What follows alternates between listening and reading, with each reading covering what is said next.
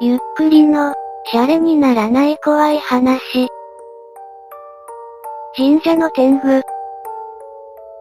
オカルトいた、シャレコ忘れに、幼少期に天狗に助けられた話が書き込まれた。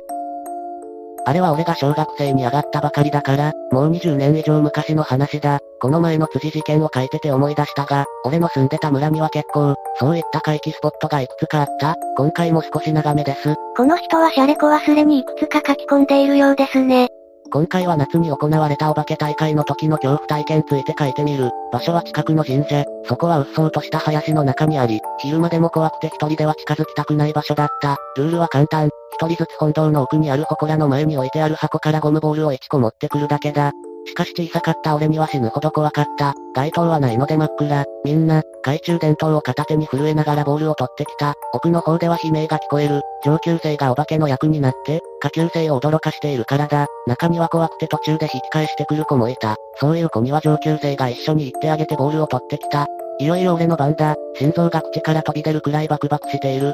半ばやけくそ状態で先へと進んだ。本堂までは50メートルくらいだったが本当に真っ暗だった。緊張で懐中電灯が左右にブレる。と、俺の視界左横に何かが見えた。人玉だ。ゆらゆらと俺について飛んでいる。俺は全く気にせず先へ進んだ。前にもちょっと書いたが小さい頃の俺はそういうものが普通に見えていた。なので人玉程度では大して驚かなかった。ようやく本堂に着いた。左の脇道から裏へ回る。と、お化けの格好、狼男、をした上級生が飛び出てきた。ひあまりに突然だったので悲鳴を上げた。人玉より人間の方が怖い。俺は先へ進んだ。次に出てきたのは鹿のお面をかぶった鹿男だった。シーンと泣いている。俺は無視するように祠へ向かうと箱からボールを取った。と、頭上から白い服を着た人形が垂れ下がってきた。さすがに、これには腰を抜かした。ブランブランと揺れている人形をしばらく見ていたが、はっと我に帰り本堂の逆サイドから帰ろうとした。あまりの怖さに泣きべそをかきながら走った。そして本堂の脇を抜けるとき、誰かが本堂の外廊下に座っているのが見えた。お化け役の上級生かと思ったが体は俺と同じくらいの大きさだ。着物を着て、おかっぱ頭、女の子のようだった。手には赤いマリを持っていた。先に行った子かななんでこんなところに座ってんだ。俺は無視してその子の前を走り抜け、そのままスタート地点まで戻った。俺はぜいぜい言いながら係の子にボールを渡した。あれ、なんだこれ、おい、こんなの入れてあったか。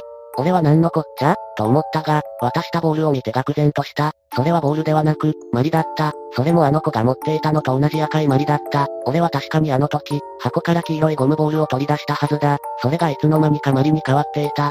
俺は訳がわからなかったが係の子たちはまあいいかと言って収まった。ほどなくして全員の順番が終わり、お化け大会は終わった。もちろん最後に集合した子供たちの中に、あのおかっぱの子はいなかった。翌日、あの子がどうしても気になった俺は友達を誘って神社に行ってみた。今考えれば、やめておけばよかったと後悔してる。夕方だがまだ明るく友達もいたので全然怖くなかった。本堂の周りを一周してみたが、これと言って変わったものはなかった。付き合ってくれた友達は、ひーちゃんというあだ名で彼は昨夜、ここで人玉ではなく大きな UFO が飛んでゆくのを見たそうだ。人玉も UFO も同じ周波数帯にいるのか俺は子供ながらに、ふーんと思った。二人で神社の周りをあれこれと散策していると、ビシッという何かが突っ張るような音がした。なんだ今の、音はひーちゃんにも聞こえたようだった。視線を回してみるが誰もいない。俺は祠のあたりを調べたが特に何も異常はなかった。と、本堂の正面を調べに行ったひーちゃんから俺を呼ぶ声がする。正面に行くと彼は本堂の正面の戸から中を覗いていた。どした ?C、あれ見てみろよ。俺も同じように格子の隙間から中を覗いた。中には大きな神棚がありご神体祀られている。蓋が閉じていたのでご神体は見えなかったが、と、その神棚に向かって小さい子供が座っているのが見えた。とっさに昨日の子だ、と気がついた。しかし、どうやって中に入ったのか、鍵は外からかけられているではないか。と、そこにビシー、という音が聞こえた。さっきより大きい音だ。目線を本堂内に戻すと、あの子が両手で何かをしているようだった。ビシー、それは両手で何かを引っ張った際に出る音だと気づいた。と、その時、おかっぱの子がこっちに振り向いた。顔がない。え、昨日は暗く、うつむいてたから気がつかなかったのか。俺は完全にパニックになりかけていたが、とにかく鳥居の方へ、この神社の敷地から外に出なくては、と思い、うまく動かなくなった体を引きずるように本堂の階段を降り、庭の石畳を鳥居方向へと進んだ。ひーちゃんはかなり先まで行ってしまっている。と、本堂の戸が開く音が聞こえた。キー。俺は振り返らなかった。いや、恐ろしさで振り返れなかったんだと思う。ずり、ずり、重くなった足を引きずりながら、お母ちゃん、お母ちゃん、と泣きながら叫んだ。一緒に遊ぼう。確かに聞こえた、おかっぱの子が言ったんだと思う。正確には聞こえたというか心に響いたというか、しかし恐怖でいっぱいの俺は、とにかく逃げたい一心で先へ進んだ。いや、これも正確には進んでいなかった。俺は見てしまった。自分の足元を、重いと感じていた原因を見てしまった。俺の両足には真っ赤な糸、がフォークで絡め取ったパスタのようにぐるんぐるんに巻きついていた。え、なにこれ？その糸はおかっぱの子から伸びていて俺の足をがんじがらめにしていた。そしてさっきから聞こえてたギシという音はその子が赤い糸を引っ張ってる音だったのだ。俺は、もうダメだ、と思い諦めた。明らかに小学1年生にできる範疇を超えていた。ここで一緒に遊ぶんだよ。ずっと一緒に。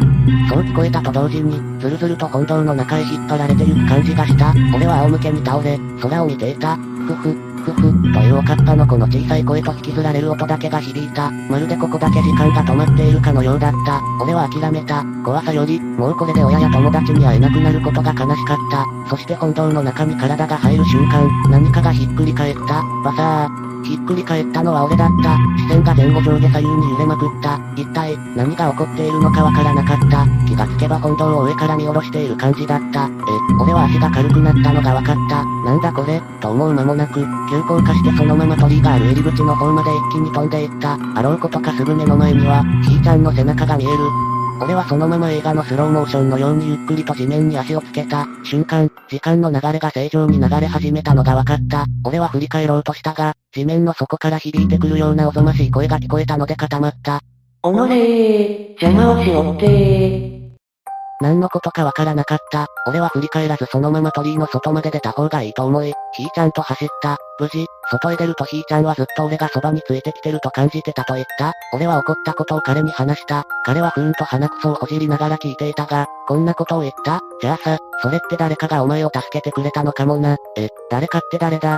日が沈みかけていた。俺は泣きべそをかきながら家に帰り、お袋に話した。お袋は、それは天狗様が守ってくれたんだね、と言い、おかっぱの子については、あそこの神社の裏には無縁仏のお墓があるから、多分そこに埋まっとる子なんじゃないかと言っていた。翌日、俺とお袋はお菓子とおもちゃを持って、その無縁仏のお墓にお供えした。ゴムボールも3個置いてきた。多分マリ遊びがしたかったんだろうな、と思ったからだ。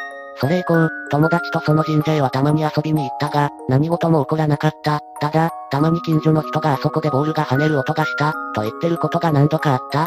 今回の事件では俺は天狗の姿を見ていない。でも俺が3歳くらいの時、実は自宅で天狗を見ているんだ。その時は本当に怖かった。3歳の頃の記憶で覚えているのなんて、その天狗のことと釣り堀に落っこちたことだけだ。それは機会があったらまた書くことにする。おしまい。私の中ではおかっぱ少女が、銭天堂のよどみさんのイメージでした。よどみさんにだったら連れ去られるのもありかもしれません。いろいろな経験してるんですね。すごい、俺は霊感だから、羨ましい。実際、見たらかなりビビるだろうけど、次の話、期待して待ってます。天狗はってか、シリーズものすれでやってくだしや。全体的に好評なようでした。いかがでしたか？怪異に襲われ怪異に助けられる話。いつか私も金髪の吸血鬼に助けてもらいたいですね。皆さんはどんな会員に助けてもらいたいですか？間違えました。このお話を聞いてどう思いましたか？ぜひ感想をお聞かせください。ご視聴ありがとうございました。また見てね。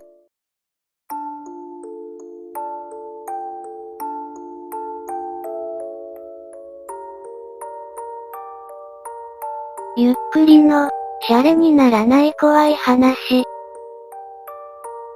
小鳥箱。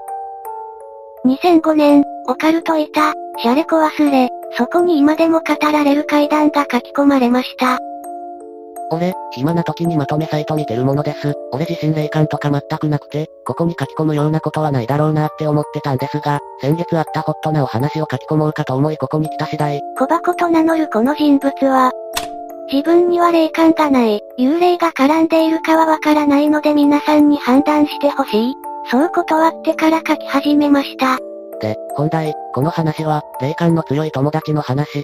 その友達は中学生の時からの付き合いで、30手前になった今でも結構頻繁に遊んだり、飲みに行くような間柄、そいつんちは俺らの住んでるところでも結構大きめの神社の神主さんの仕事を代々やってて、普段は普通の仕事してるんだけど、正月とか神事がある時とか、結婚式とかあると、あの神主スタイルで拝むっていうのかな、そういった副業、本業かも、をやってるようなおえ普段は神社の近くにある住居に住んでます。で、その日も飲みに行こうかってことで、とりあえず俺の家に集合することになったんです。先にそいつと、そいつの彼女が到着して、ゲームしながらもう一人の女の子を待ってたんです。その神社の子 M、遅れてくる子 S、俺のことを A としますね。M の彼女は K で、しばらくゲームしながら待ってたら、S ちゃんから電話がかかってきたんです。S からの電話は、少し遅れる。A はパズル得意だったよね。面白いもの持ってくよ。という内容でした。で、40分くらいした頃かな、S ちゃんがやってきたんです。その瞬間、というか S ちゃんの車がオレンジの敷地に入った瞬間かな。M が、やべえ、これやべえ、やべえ、どうしよう、父ちゃん今日留守だよ。って言ったんです。ん ?M どうしたが、また出たんか、大丈夫、またなん、出たってレベルのもんじゃねえかも、はは、えー、やべえよこれ、S ちゃん、マジかよ。M は普段は霊感あるとかお化け見るとか神社の仕事とか、あまり話題には出さないんですが、たまにこうやって怯えてるんですよ。俺も S も K も、そのことは知ってるんですが M が突っ込んだ話されるのを嫌がるので普段はあまり話題にしません。S ちゃんが俺の部屋まで上がってきました。M は顔面蒼白って感じで、S ちゃんよ、何持ってきたん？出してみ。え、え、もしかして私やばいの持ってきちゃったのかな？うん、これ、来週 A の納屋を解体するんで掃除してたら出てきたん。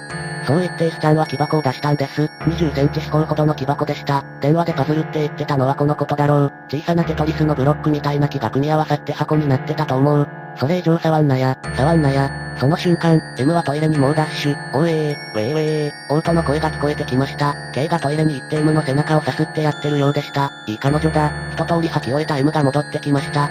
M が携帯を取り出し電話をかけました。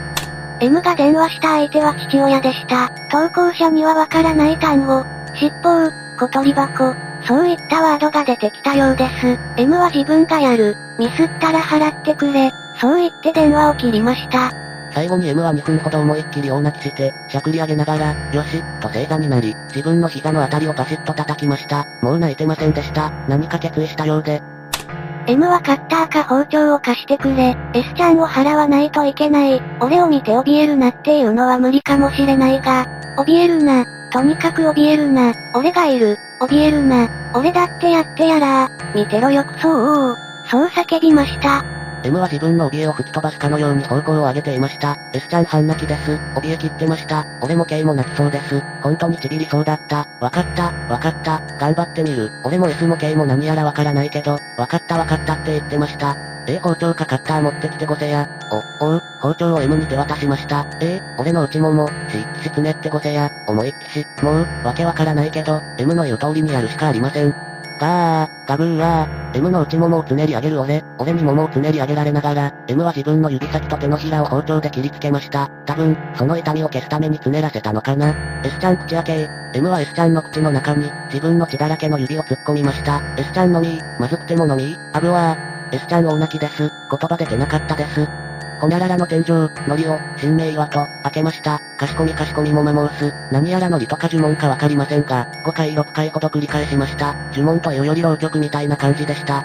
そして M が S ちゃんの口から指を抜くとすぐ、S ちゃんが M の血の混じったゲロを吐きました。ウェー。出た、出た。おし、大丈夫。S ちゃんは大丈夫。次、じいちゃん見ててごせや。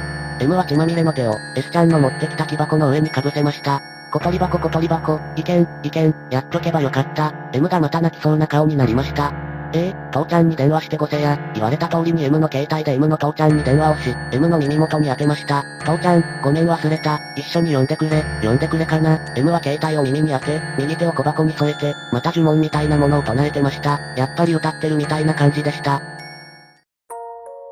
終わった、終わった、終わたうえー、M はまた号泣してました。大の大人が泣き崩れたんですよ。K によしよしされながら、20分くらい大泣きしてました。俺と S と K も号泣で、4人でワンワン泣いてました。その間も、M は小箱から決して手を離さなかったような気がします。号泣してたんであまり覚えてませんが、少し落ち着いてから、M は手と箱を一緒に縛れるくらいのタオルか何かないか、って聞いてきたので、薄手のバスタオルで M の手と木箱を縛り付けました。さてどこに飲みに行く？はぁ、って冗談じゃ。今日はさすがに無理だけん。絵送ってくれよ。こいつどういう神経してるんだろ。ほんと強いやつだな。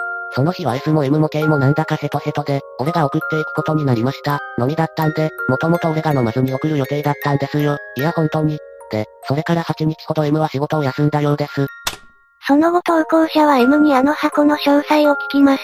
S の住んでいる場所はいわゆる部落でした。ああいった場所にはああいうものがある。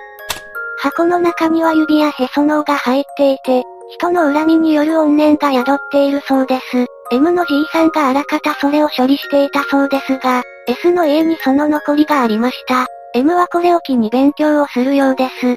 この話を誰かにしていいか聞くと、取り憑かれることもないので大丈夫だそうです。というわけで、ここに書き込ませてもらった次第です。長文失礼しました。まさか奴もこれだけの人数に話してるとは思わねえだろうな。パソコン音痴だし。それと最後に一つ、この箱ってね、まとめサイトに同じような箱の話ありましたよね。木箱開けたら爪と紙が入ってて、昭和天皇がどうとかって紙切れが入ってたって話、昨日 M の話で中身をちらっと言ってたのを思い出して、ふと、そういった呪物の作り方があるのかな。まあなんだ、午前中フルに使ってまとめたから疲れたよ。以上で終わりのようです。山口県、山口じゃないよ。近いけどね、10月を神有月とか言っちゃう地方。島根県出雲地方ではそういった言い方をするようです。木箱持ってたらなんか悪いことある？ん小鳥箱というより、箱根細工っぽい感じじゃないの？知り合いの家にも開け方のわからない箱根細工があった？代々、開けるなという戒めがあったと聞いているけど、神有月通と出雲か？ってことは竹島問題で話題の件だな。出雲か、本場、だね八百万の神のりとの神明の岩と開けませいとかしこみかしこみ申す、かね。久々に面白かった。912さん、ありがとうございました。小箱関連ネタ他にないかな。すっごく興味あり。全国の非差別部落にも似たような小箱が代々、受け継がれているとしたら、すごくオカルト。小箱の中には差別を受けた人の怨念そのものが入ってたか。方言聞く限りは島根の東部か広島中、東部あたりかな。小鳥箱の会、こりゃ単独すれ立ててもいいくらいだな。小鳥ってことか。鳥は、鳥、鳥、鳥、どれだろう。小鳥箱、うん、作られた目的が謎ですよね。誰に対して、誰かが封印を解くことを想定して、それとも、未来永劫を継承していく禁断の箱。小鳥箱すれ、勝手に立てちゃいました。小箱情報、集まるといいな。こうして専用スレが作られました。専用スレはその後3年くらい続いたようです。興味がある方は覗いてみてください。という感じで締めようと思ったのですが、専用スレに本人も来ていて色々後日談があるので、少しまとめてみましょう。ただし先に書いておきますが、中途半端な感じに終わっているのでご注意ください。小鳥箱。シャレコアの912スレで反響台の小鳥箱。専用スレ立てちゃいました。ついに立てちゃったか。おつ、本人、誘導したいとこだが、詳しくは語ってくれなさそうだし、それよりもまず、深く首を突っ込んではいけない気もする。でも、知りたいね。しかし投稿者である小箱さんが自分から現れました。912です。仕事から戻ってきました。ちょっとお待ちを、まとめます。喜ぶ住人たち。本スレにも話題が出ていたので貼ったが、小鳥箱に関係性があると思われる話を過去ログ倉庫から、公開。おお、これこれ、これです。後で読んでみよう。もうしばしお待ちを。平日は会社のようなんでやかましくて集中できねえ。小箱さんが言及していた似た話ですね。お待たせしました。いやはや、なんだか大ごとになってますね。単独スレまで立ってるとは。後日談を書いてくれますが、ここからはかなり長文になるのでかいつまんでいきます。場所が特定されて地元に人が来たりしたら怖いので、地域に関してはあまり言及しないでほしいとのこと。ただ、推測されてる通り島根県ではあるようです。少し大ごとになったので M に伝えたら、場所が分かっても詳細は分かりゃしないよ、と言われたそうです。ついでにあの場にいた人や自分の家に害はないか聞くと、あれは子供と子供を産める女性にしか影響なし、刑について危ないかと思ったが、触れた時間が短かったため問題ないだろうとのこと。小鳥箱の詳細を聞くと、M もよく知らないと言います。ただ、字は、小鳥箱、だそうです。小箱さんとしては昨日の会話の口ぶりから知らないはずがないと思っているとのこと。次に S とその後話した内容として、業者が箱があった納屋を解体に来た時に隣のおじいさんと、人騒動あったらしくその時の話を3人にしたいそうです。そして S も真相を知りたいので、明日 M と会ってまた話をすることが決まりました。M の父親に話を聞ければいいが M が渋っている。ここまで来たら全部知りたいが3人のうち誰かのストップがかかったら、書き込みはやめます、とのことです。小箱さん、ですありがとうございます。それから、勝手にスレッド立ててしまったことをお詫びします。大変失礼いたしました。M さんとお友達の方々にもよろしくお伝えください。明日の会談が、書き子できるような結果であればぜひいらしてください。いえいえ、焦りはしたのですが、内心ちょっと嬉しかったりもして、M と S、二人の一応の許可を得られたので引き続き書き込み続けていきたいと思ってます。ただ、ご理解いただきたいのは、M はもともとそういった類のことは俺が楽しそうに話す分には笑ってるのですが、彼自身が話すのはあまり好んでいないということです。ストップかかるとしたらおそらく M なのでもしそうなったら俺もそれ以上の詮索はやめようと思ってます。16年来の友人を亡くすのは辛いので。その日はトリップをつけて小箱さんは消えていきました。そして翌日の夕方のことです。M たちと会って色々話してきたと報告します。内容に関しては翌日まとめると言ってその日は消えていきました。そして翌日、嫌になるくらいの長文と断ってから書き始めました。当日、もともといた4人の他に S の父母、祖母の3人と、隣のおじいさんが参加することになりました。まずは S の家の納屋の解体した時の話です。解体業者が作業を始めようとすると隣のじいさんが抗議してきます。S はもしかしたらあの箱のことを知っているのかと思い聞いてみることにしました。この時点で S はあのことを家族に伝えていません。納屋を壊すなという隣のじいさんに対して、あの箱を知っているのか聞くと、じいさんは慌てたように、箱はどうした？お前は大丈夫か？そのように聞いてきました。ことの経緯を話すとじいさんは、自分の責任だ、と謝ってきたそうです。近いうちにお宅の家族に話すことがある、と言って帰っていきました。そして S は父に事件のことを話しました。しかし隣のじいさんがいつまでも話しに来ないので、イライラしていたところ小箱さんからの集まろうという話が来て、隣のじいさんにその日に話してほしいと言ってきてもらったそうです。そして隣のじいさんに話してもらえるか聞くと、部外者がいることで悩んでいるようで、先に M が話し始めました。M は本来あれは隣のじいさんの家にあるはずのものでは、と聞きます。M の家には管理簿が存在するらしく、M は父親とそれを確認したら、今の尻尾の場所は隣のじいさんの家になっていたそうです。本来、M の家からは接触しない決まりだそうですが、今回は話が別なので M の父が行くと言っていたが、払ったのは自分だからと M が来たそうです。管理簿を見ると T さんという人から S の家に箱が受け継がれ、その後に隣のじいさんの家に受け継がれたことになっていました。おそらく S の祖父が受け継いだが、その人はすでに亡くなっていて、S の父に箱のことを伝えることができなかったのだろう。だからずっと S の家にあったままなのだと、S の話を聞くまでは思っていたそうですが、隣のじいさんは箱のことを知っていて、知った上で引き継いでいないし、S の家にあるのを黙っていた。M は今回無事に払えたから詮索されてもとぼければ済むと思っていたが、こういった事情なので無視できなくなってきたそうです。M は、自分と父は怒っている、と伝え、S は偶然助かっただけでもしかしたら死んでたかもしれない。こういうことがあったということは、他の箱でも被害が出ているかもしれない。だからなぜこうなったか理由を聞きたい、とじいさんに言います。そして K のことを指して、その場にいた女です。もちろん子供を産める体です。部外者ではなく被害者だ、と言います。さらに小箱さんの名字を告げて、もしかしたら関係者かもしれない、と伝えます。小箱さんは意味がわからなかったようですが、隣のじいさんは、ああ、そうか、と言って話し始めました。じいさんは箱のことから話し始めました。箱の名称は、ちっぽう、とのこと、S の家、じいさんの家、斜め向かいの T さんの家、その3家で箱を持ち回りで管理していた。家主が後取りに継いでいく、そして次の家に渡していく、みたいな感じだったそうです。他の班でも3家か4家で回しているらしい。箱を回す理由は中身を薄めるため。そして絶対に女子供を近づけない。M の家から札をもらい管理を続け、中身が薄まったら M の家に処理してもらう。G さんは箱のことをこう説明しました。M が補足として、自分の家は約束通り箱を処理、供養して、箱の管理簿をつけていた、と言います。G さんは続けます。本来は S の祖父が亡くなった時に継がなければいけなかった。ただ怖かった。男に影響がないとはいえ、S の祖父が引き継いですぐ亡くなったというのもあり、怯えていた。いつ S の父親が持ってくるのかと怯えていたが、いつまでも来ない。G さんは T 家の後取りと密談し、S の父は知らないかもしれないから押し付けられるかも。T 家とそんな話をしたそうです。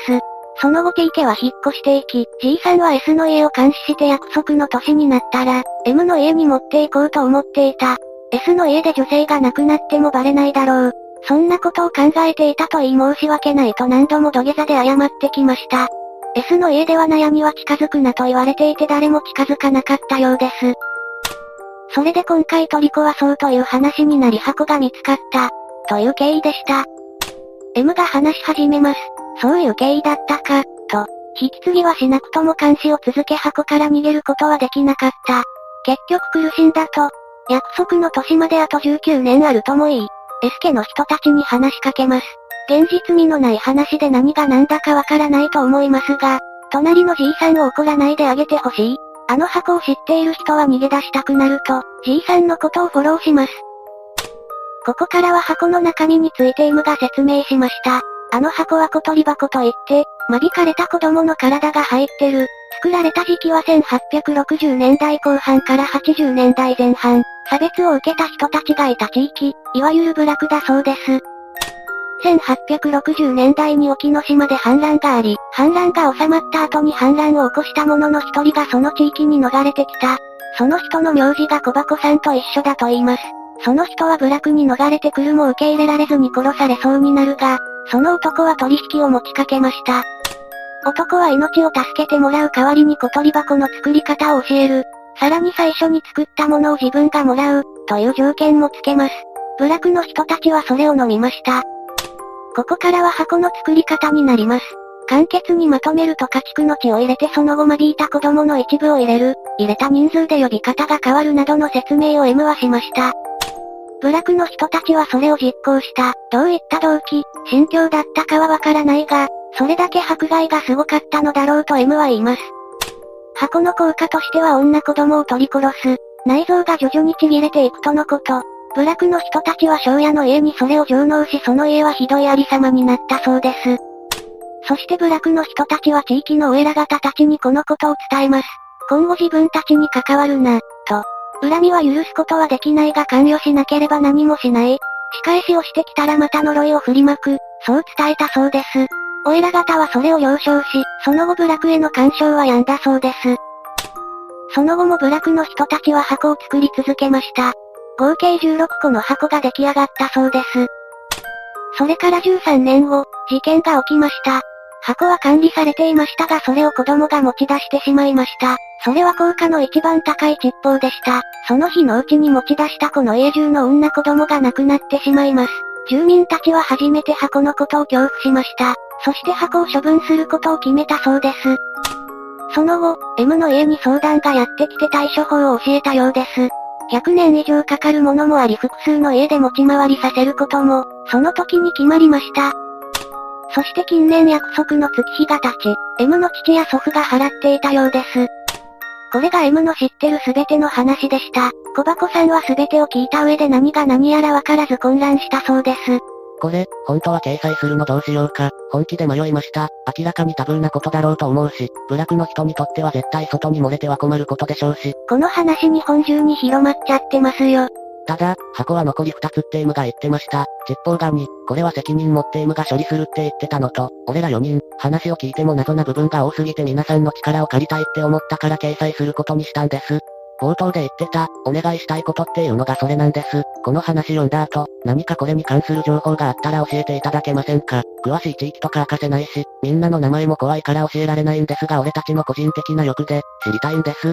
M の話を聞いても、M と M の父ちゃんにも不明なことは多いらしく、また、S とその家族、K もできうる限り知りたいと、M も今の時代ならわからない部分が少しは埋まるかもと、オカルトチックな話で、信憑性もかなあり薄いことだろうと思います。俺も箱を実際見とらんかったら信じてないと思うし、AA が誰なのか、もともとはどこから来たのか、AA は箱の作り方をどこから知ったのか、また、AA なる人物はどういう理由で置きにいたのかとか、8階とかいう最初の箱はどこに行ったのとか、AA はその後どうなったのとか、8回使って AA は何をしたのとか、沖は京都付近の政治犯が送られてきたってのは習ったんで知ってますがこの箱の作り方が、京周辺にあるものなのか、とか、これは俺のルーツ知れるかなっていう個人的な欲も含まれています。父母が生きてた時、父方の先祖は沖から来たってのは聞いてたんですが詳しいところは不明なんで、俺が AA と関わりあるのかは不明なんです。妹どもももちろん知ってるわわけないし、母方のばあちゃんに聞いてもわかるわけねえし、歴史に詳しい方、八回とかいう言葉が出てくる郷土史、昔話など、情報出てこないですかね。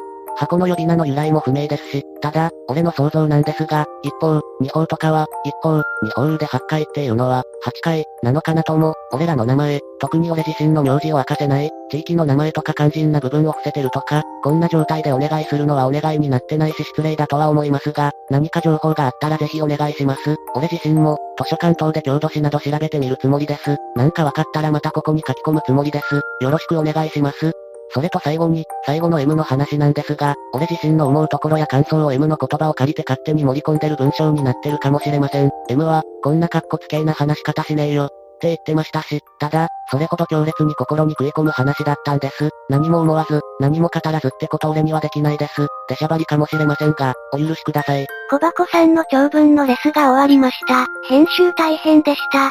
小箱さん本当にオツです。何の情報もないんで申し訳ないんだが、すごい話だ。オツ、不謹慎ですが、すげえ面白。もっと派手な話にすれば映画になるくらい面白いのに。金田一とかの映画のモチーフになりそうな不思議な話でしたね。圧倒されました。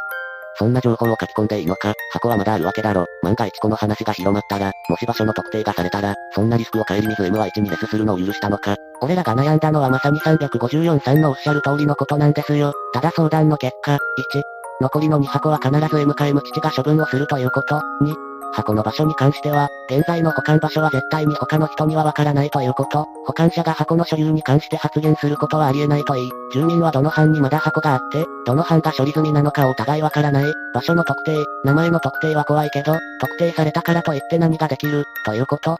3、話が広まることで、脅威云々よりも、最初の箱、8回の行方の手がかりがわかるかもしれないということ。また、8回に関わる人がいるとしたら注意喚起になるかもしれないということ。4、またこのような箱の存在が他にもあるのなら自分のところで処理できるかもしれないという期待があるということ。M の言葉、こんな内容のことを話し合った結果載せることにしたんですよ。だから、些細なことでもいいので情報があれば欲しいです。特に8回の行方。まあ作り方を知ってる人は伝えた人以外にいてもおかしくないからね。日本の他の場所にあってもおかしくないです。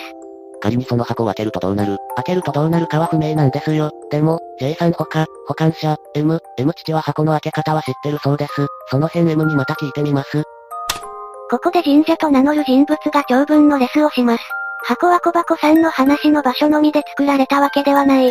作るにはそれなりの修練が必要なので、さらに危険な本物もある。だからあまり干渉しない方がいい。などを書き込んでいます。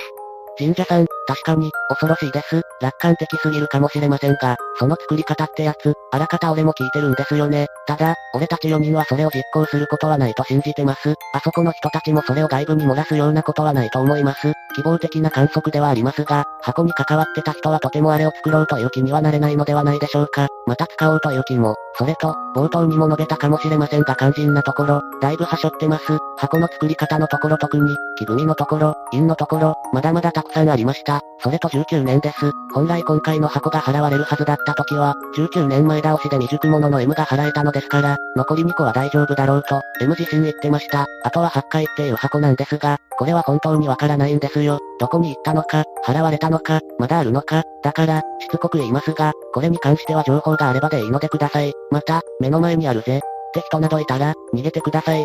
とりあえず俺は今日は寝ますね。早番だ。休みの日にでも図書館行ってみます。近場に情報あれば幸運。なので。こうしてこの日はお開きになりました。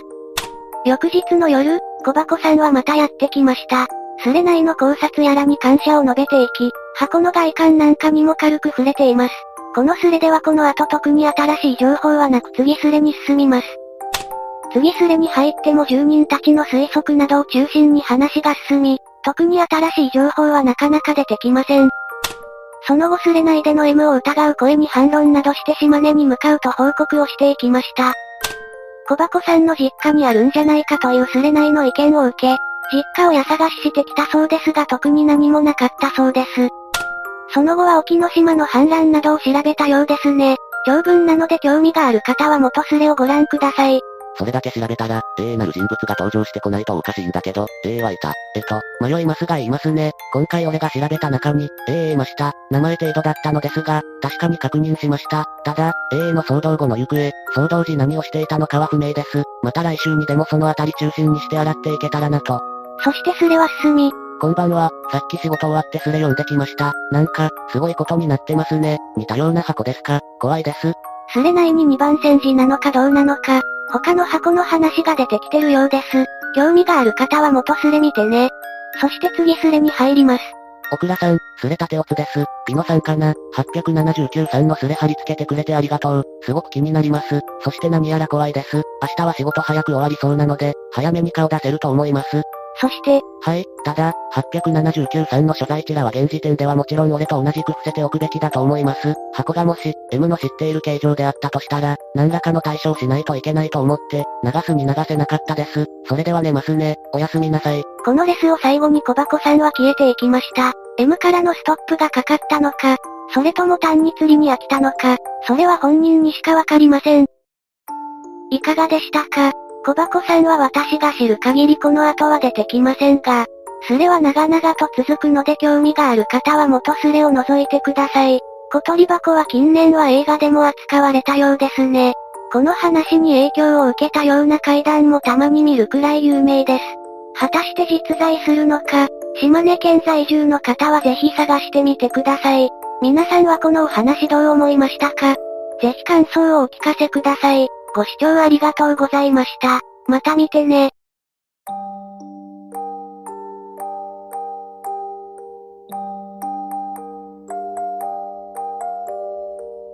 ゆっくりの、シャレにならない怖い話。死ぬほどシャレにならない怖い話を集めてみない ?371。死ぬほどシャレにならない怖い話を集めてみない ?371。ここは伝統あるシャレコワスレの一番新しいスレです。今日もここに新しい話が書き込まれていきます。見ていきましょう。ムンクの叫び。Y が中学の頃公園で彼女とイチャイチャしてたんや。そしたら遠くの方から変な顔の人が近づいてきた。ムンクの叫びみたいな顔のやつ。俺はビビって彼女を背中の後ろにやりつつ様子を伺ってたんやけど、冷静になって思い出したんや。彼女欄は、全部妄想でした。後ろ見るとムンクがおったムンクは妄想じゃなかったようです。怖。記憶。いや、具体的に話すと彼女欲しいなとか思ってて、彼女おったら今頃イチャイチャしとんのやろうなって考えてた。しかしなぜかいつの間に想像が現実に入れ替わってた。Y はその時全く違和感を感じてなかったんや。でも遠くからムンクの叫びみたいな顔のやつ、服装は黒手はブラブラさせてた。とっさに彼女守らなって思ったけど、いや、そもそも俺がここにおったんは彼女も乱し退屈やったわけで、あれ、じゃあ今まで一緒にいた奴は、と思って振り向くとそこには、ムンクの叫びがおった。別にその動きを失ったりしてないし、瞬きしたら消えてた。記憶の何とやらじゃなく、間違いなく経験した。自分でもそういう都市伝説ないかとか調べたけどわからんかった。一瞬パラレルワールド的な何かを見たとか、伝わりがたい不思議好きだぜ。ちょっと伝わりづらかったけど面白怖かったですね。え、コロナってもう終わりましたよね。文を綴るのは下手ですが、勘弁してください。私は福岡の田舎の方に住んでるのですが、先ほど、庭の草むしりをしてたところに10から20代ぐらいの若い感じの男がやってきて、水をいただけませんかって言ってきたんですよ。まあ別に水なんて渋るものでもないですし、軒下に来るよう言って、コップに氷と水を注いで持って行ったんですよ。その男はありがたそうに水を飲み干して、いやー、今年の夏は暑いですね、なんて世間話を始めたんですよ。私も田舎民ですから、誰かと他愛もない話をするのは好きなのでコップに追加で水を注いであげて、話をすることにしたんですよ。今年は草が生えまくって大変だ、とか言ってね。そんでまあ今の世間といえばコロナですよ。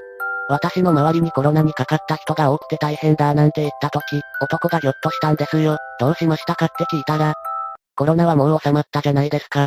なんて言ってくるんですよ。ああ、こいつ、コロナは風論者だな、なんて思ってちょっと引いたんですけどね。どうにも話がおかしいんです。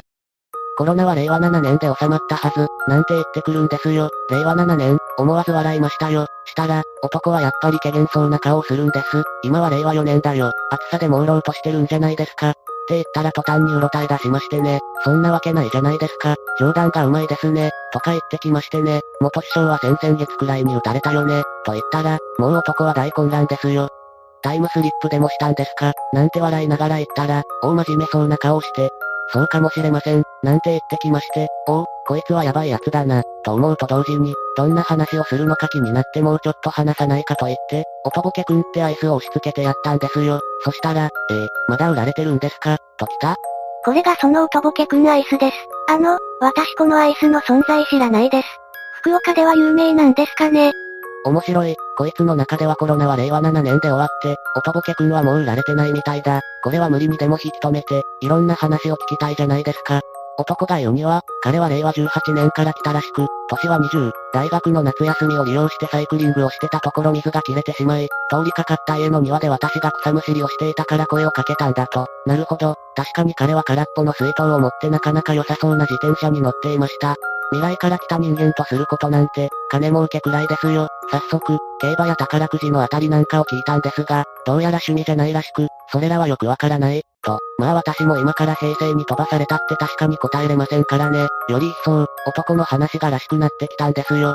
そっからはもう気になることを質問攻めです。ロシアとウクライナの戦争はどうなったか、という質問には、ロシアが自利品になって停戦協定を結んだとか、戦争は令和6年くらいまで続いたらしいですよ。令和12年頃にサル痘に結構な人がかかったらしいです。ほら、と言いながら、彼の腕にできていた病気の後を見せられましたよ。他にも色々話したんですけど、多すぎるので割愛します。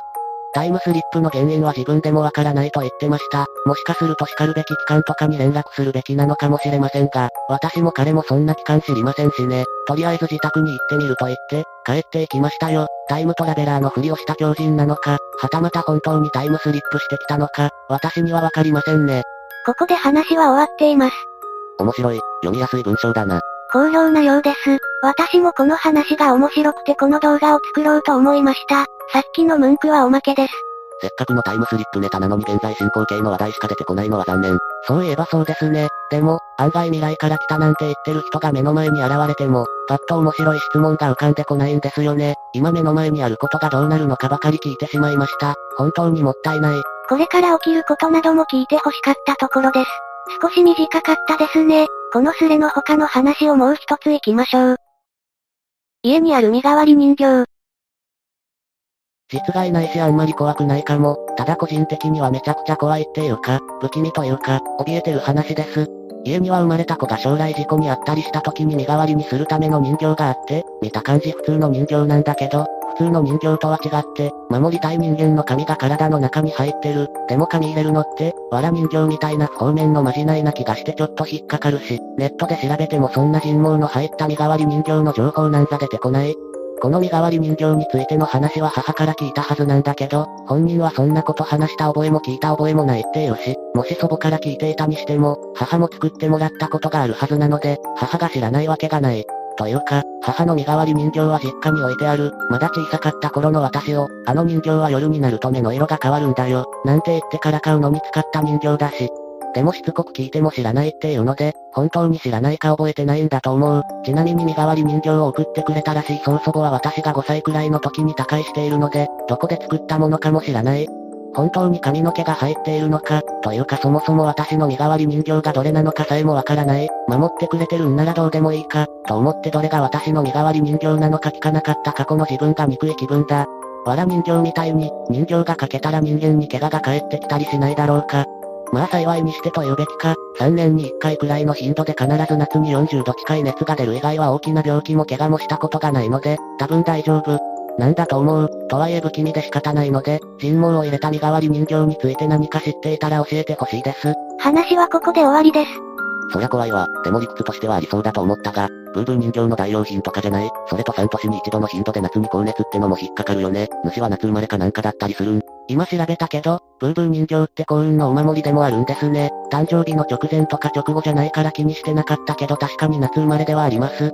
人形に髪を入れるって行為自体にマイナスな要素はないよ。体の一部を人型に入れることによって、それを本人に見立てるってだけ。それをどう使うかによってプラスとマイナスが分かれる。マイナスに使えば牛の国参りだし、プラスに使えば自分の身代わりに最悪を押し付けるものになる。牛の国参り自体にも作法があるし、よっぽど悪意を持って扱ったりしない限りはマイナスの影響も出ないと思う。なるほど、安心しました。ありがとうございます。たとえ悪いものではなくても自分の髪の毛が入ってる人形はちょっと怖いですね。もしかしたら一部の地域での風習だったりするのでしょうか？いかがでしたか？最新のシャレコ忘れを何気なく見ていたら、面白い話が転がっていたのでまとめてみました。ぜひ感想をお聞かせください。ご視聴ありがとうございました。また見てね。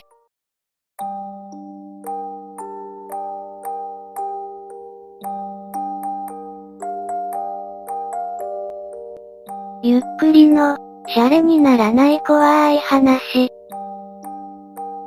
猿夢。2チャンネル、オカルトいた。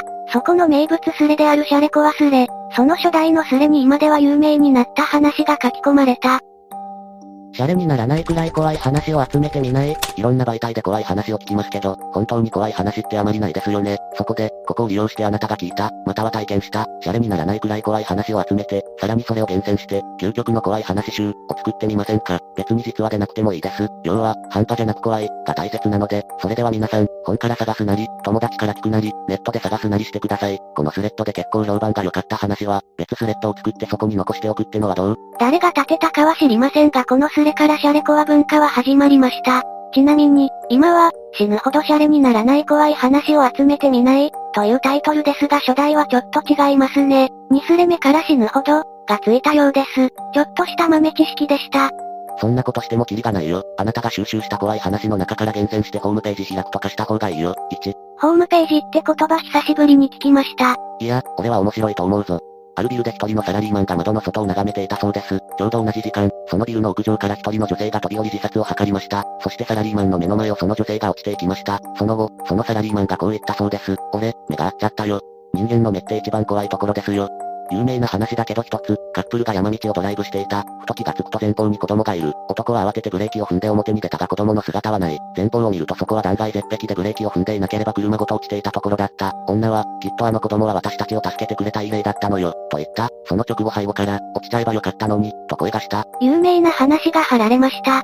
そんで出てきた話がいきなり既存のお約束会談かよ。この企画ダメそうだね。文句言う前にお前がとっておきの話しかきゃいいだろ。などと残念な出だしだったこのスレですがこの直後にこんな書き込みがありました。私は、夢を見ていました。昔から私は夢を見ている時に、たまに自分は今、夢を見ているんだと自覚することがありました。この時もそうです。なぜか私は薄暗い無人駅に一人いました。随分縁起臭い夢だなと思いました。すると急に駅に正気のない男の人の声でアナウンスが流れました。それは、間もなく、電車が来ます。その電車に乗るとあなたは怖い目に遭いますよ。と意味不明なものでした。間もなく駅に電車が入ってきました。それは電車というより、よく遊園地などにあるお猿さん電車ののようなもので数人の顔色の悪い男女が一列に座ってました。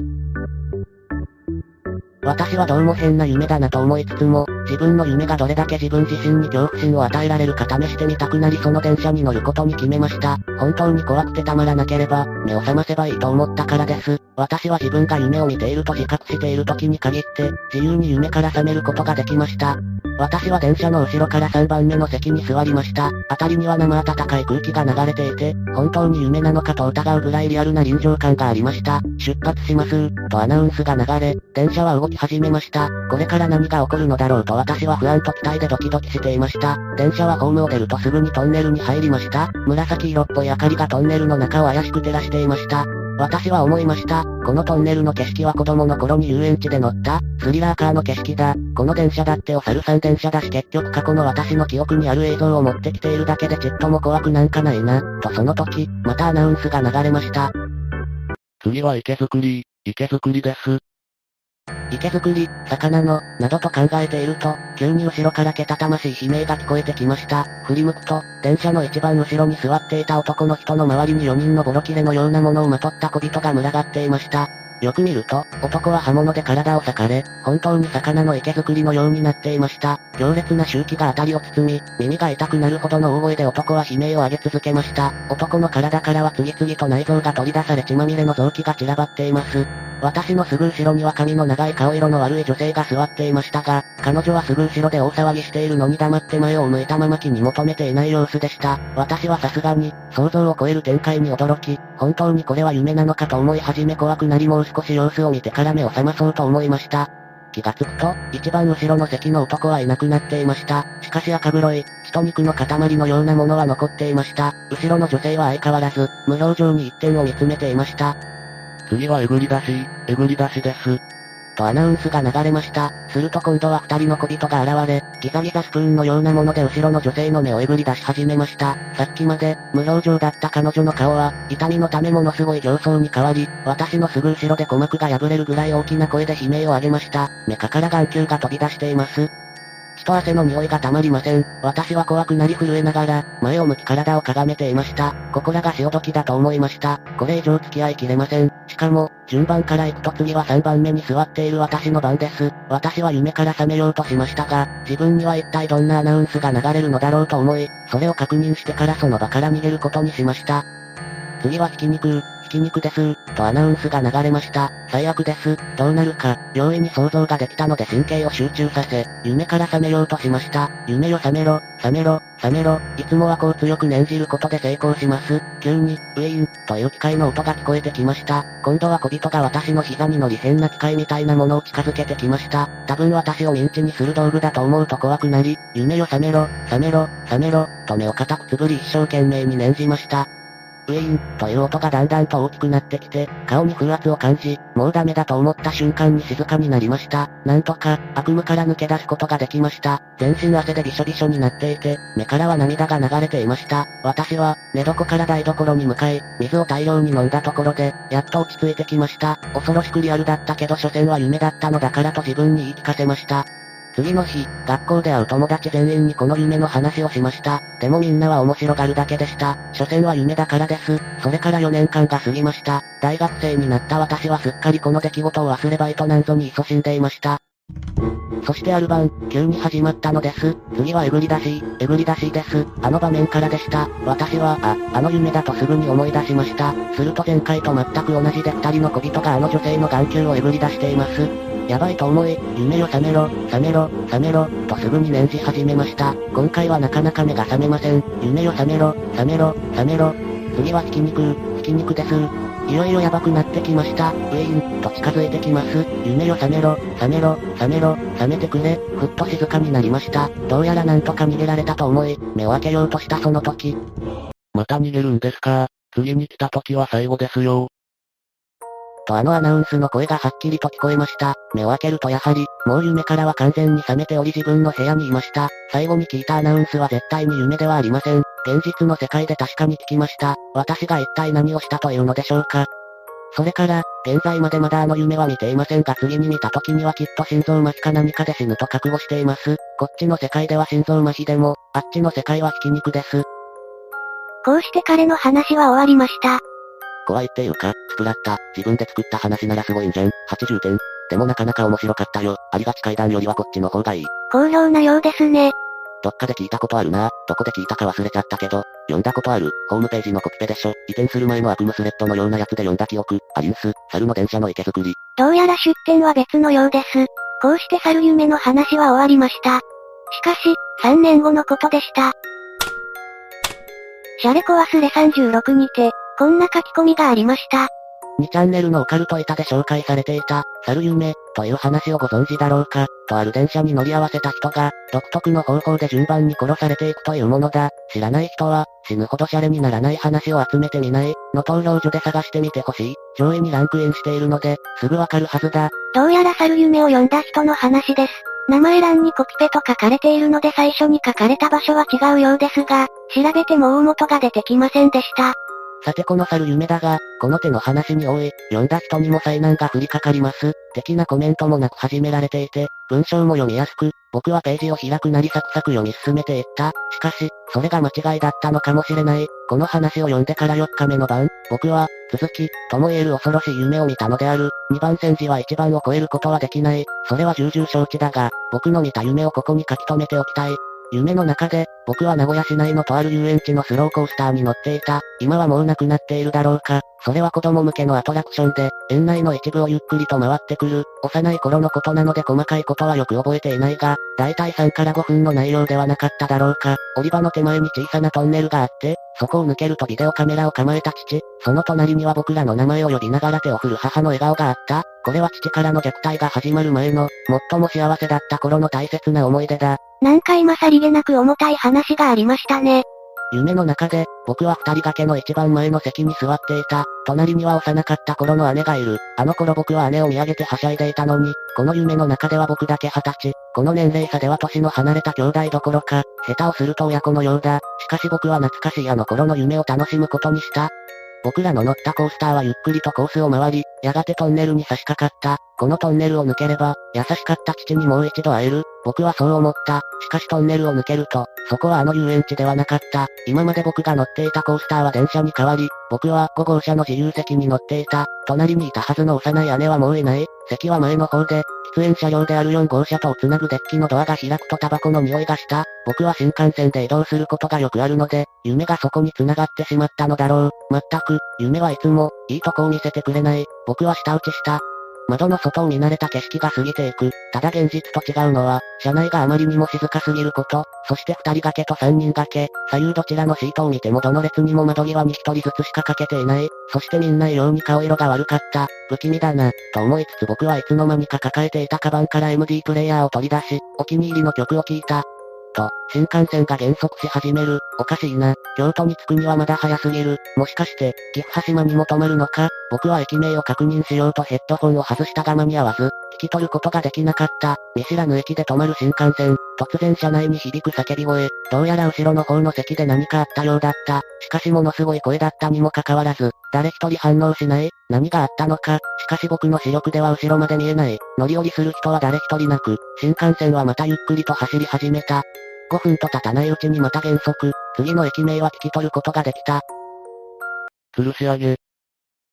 新幹線はまた知らない駅で止まる。そしてまた、叫び声、慌てて後ろを振り返ると、初老の女性が吊るし上げられていた。相変わらずよく見えないが、首に紐がかけられているのだろう。首のあたりに手をやってもがいていた。手足がシートや壁に当たる音がバタンバタンと聞こえる。僕はやっとこの夢が何であるか分かった。おそらくこれは、猿夢だ。一刻も早く目を覚まさなくてはならない。しかし僕は自由に目を覚ますことができない人間であるため、しばらくその夢を見ることになってしまった。とりあえず今何人が殺されているのか、僕は何番目なのかを知っておきたかった。僕の乗る5号車の後ろ4分の1ほどは空席のようだ。しかし実はすでに殺されていて、そこには、猿夢のように、池作りや、えぐり出しされた人が座っているのかもしれない。僕が座っているのは前から6番目。まだまだ順番が来るには早いが、さっさと目覚めなくてはならない。しかしなかなか目覚めることができない。その間に、何度も聞こえる叫び声、と、いつもドリンクやサンドイッチを売りに来る車内販売の女性が、ニコニコしながらカートに内臓を乗せて押していくのが見えた。もうダメだ。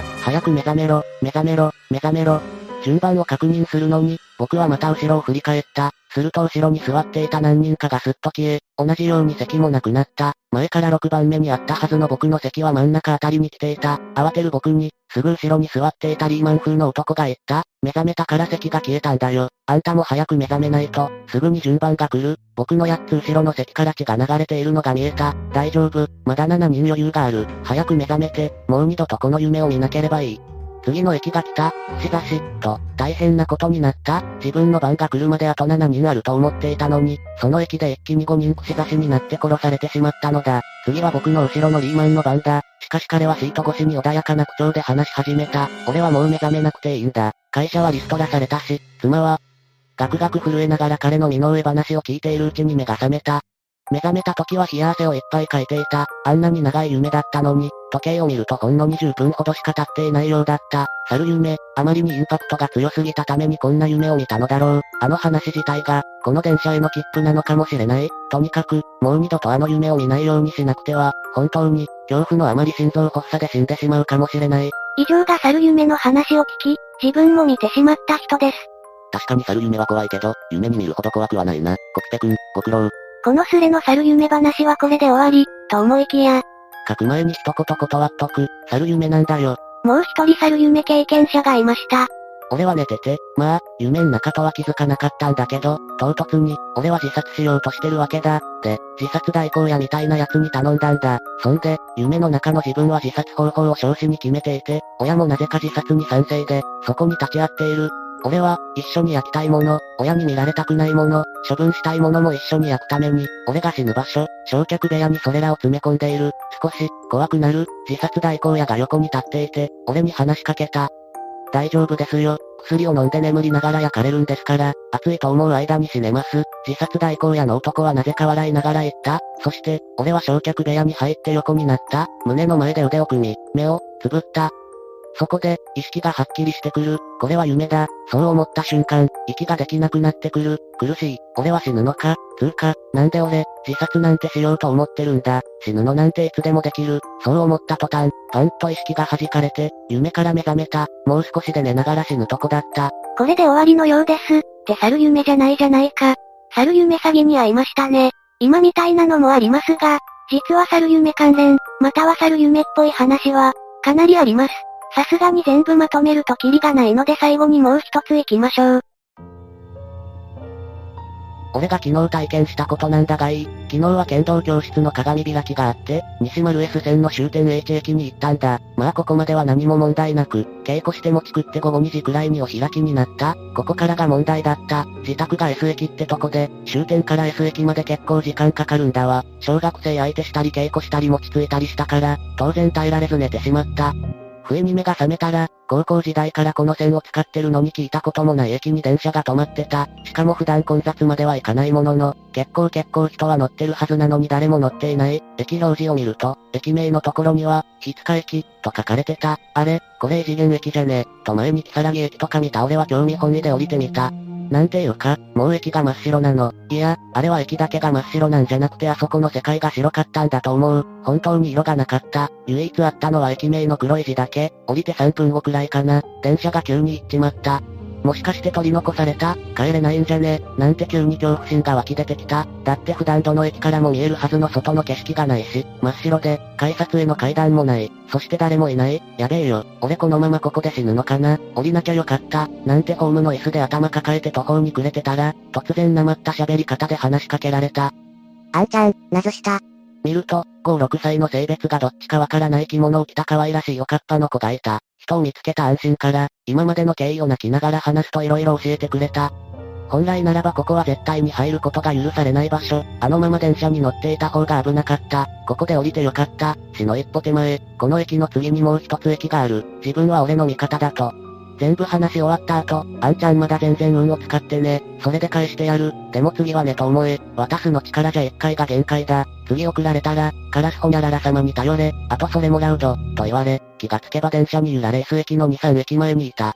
あれは絶対に夢ではなかった。気がついた時目を開ける感覚じゃなかったし、何せずっと被ってた俺のニット帽がなくなっていた。もらうってこれだったのか。長文すまんかった。文学の苦手だから、伝わりにくかったらすまない。でも、似たような経験してる人がいるみたいだから、何か手がかりになればと思って書いた。まあ無事に帰ってこれた今となってはいい経験になったのか。もう当分電車で寝ることはないだろうけど。ここまでが体験談でした。面白かったんだけどさ、木更木駅と、時空のおっさんと、猿夢を混ぜたような話だな。不思議な駅関係は、他のスレ住人も満腹だと思うし、写真浮くぐらいしないと釣れないと思うよ。こういう絶対信じられない話こそがもしかしたら本当にあった話なのかもしれない。不思議なことや、不可解なこと、オカルトなことは実際にあると思うよ。ただ、俺が信じられないのは、今や幼児すら携帯所持も珍しくない昨今、謎の駅に着くという体験をしながら写真撮影をしない点だよ。うん、充電切れとか、カメラ機能が故障中とか、携帯所持してなかったとかだよな。わかってるさ。本当にあったんだろ。その駅、信じないけど。めんどくさいやつですね。今の携帯は CMOS カメラだから電池残量が少なくても律儀。あ、こいつもめんどくさい。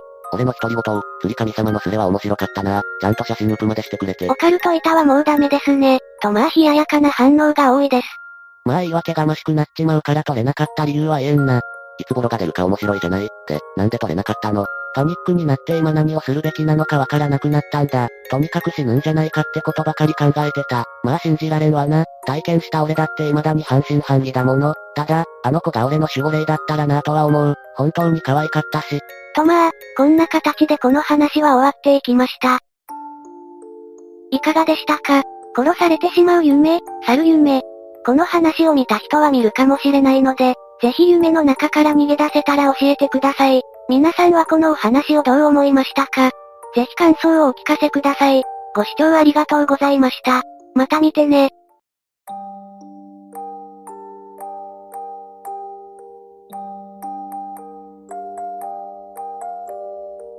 ゆっくりの、シャレにならない怖い話。上の階の子供たち。2チャンネル、シャレコ忘れ。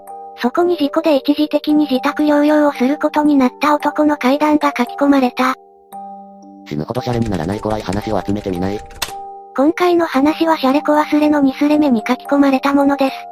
大学の友達から聞いた話だけど、自動車事故にあって鞭打ち症になった A さんは、仕事もできなさそうなので、会社を1週間ほど休むことにした。A さんは結婚しているが、奥さんは働いてて、昼間は一人だった。最初の数日は気楽だったが、さすがに3日目くらいになると暇を持て余してきた。それでも、どこかへ出かけるには体が辛いので家でじっとしていなければならなかった。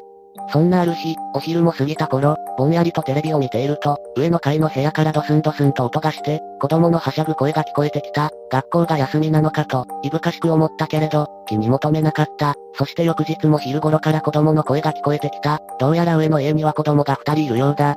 A さんが住んでいるのは、大規模なマンション住宅地だが、昼間は意外とひっそりとしており、子供たちの声は開花の A さんのところにもよく聞こえた。しかし、うるさく感じることもなく、むしろ退屈さと団地の気味の悪い静けさを紛らしてくれるので、ありがたかった。そして翌日、暇を持て余し、昼食を作る気も失せた A さんはピザを注文した。30分ほどでやってきたピザは、思ったより量が多く、A さんは結局、丸1枚残してしまった。普通なら奥さんのために、取っておくのだが、と会場の子供たちのことを思い出し、親切心も手伝って A さんは、上に持って行ってやることにした。A さんは自分の真上の部屋に誰が住んでいるのか知らなかったが、呼び鈴を押した。気配を感じたが、応答がない。もう一度呼び鈴を押した。覗き窓から見られているような気がした。かすかに、どなたですか？という声がドアの向こうからした。A さんは、開花のものであること、ピザが余ったのでもらってほしいことを、話すと、ドアがかすかに開いた。家の中はやけに暗かった。5センチほどの隙間から女性が顔を半分覗かせた。女性は冷ややかに言った。ありがとうございます。でもいりません。薄暗くて顔の表情がよく見えない。A さんは急に自分が場違いなところにいるような気がしてきたが、もう一度、訳を話し、子供たちにあげてくれるよう頼んだ。ドアの隙間から生暖かい空気が流れてきた。嫌な匂いがする。ふと、女性の顔の下に、子供の顔が二つ並んだ。ドアはほんのわずかに開いたまま、二人の子供のうつろな目がこっちをじっと見ている。三人の顔が縦一列に並んでいる。じゃあ、そう、いただくわ。A さんはドアの隙間にピザの箱を入れると、すっと真横から手が伸びてきて受け取った。三つの顔はドアの隙間から A さんを見つめている。ありがとう。かすかな声が聞こえた。A さんはそそくさと退散した。君が悪かった。何かが違和感が頭の片隅にあった。子供の顔が脳裏に焼き付いている。顔。背中がゾクゾク震え出した。顔。並んだ。足早になる。一刻もあの家から遠ざかりたかった。エレベーターが来ない。並んだ。縦に。ボタンを何度も押すが一向に来る気配にない。非常階段に向かう。ひどく頭痛がした。吐き気もする。非常階段の重い扉を開けるとき、A さんは背中に視線を感じた。振り向くと、10メートルほど向こうの廊下の角に、3人の顔があった。ドアの隙間から見た時と同じように、顔を半分だけ出して、うつろな目で、こちらを見つめている。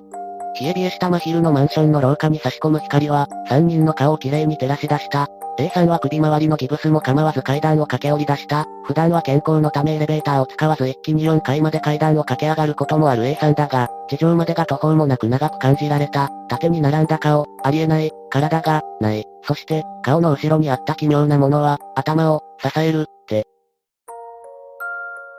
その後 A さんは近くのコンビニで警察を呼んでもらった。警察の大捜査によれば、A さんの会場の家では、その家の母親と子供の死体が風呂桶の中から見つかった。死体には首がなかった。首はノコギリで切断されており死後3日ほど経っていた。その日のうちに、夫が指名手配され、やがて同じ建物内で隠れているところを逮捕された。母親と子供の首もその男が一緒に持っていた。男が発見されたのは、彼の家ではなかった。警官が結婚を辿っていったところ彼が隠れているのを見つけたのだった。警察によると、彼は A さんの家の押し入れの中に潜んでいたそうだ。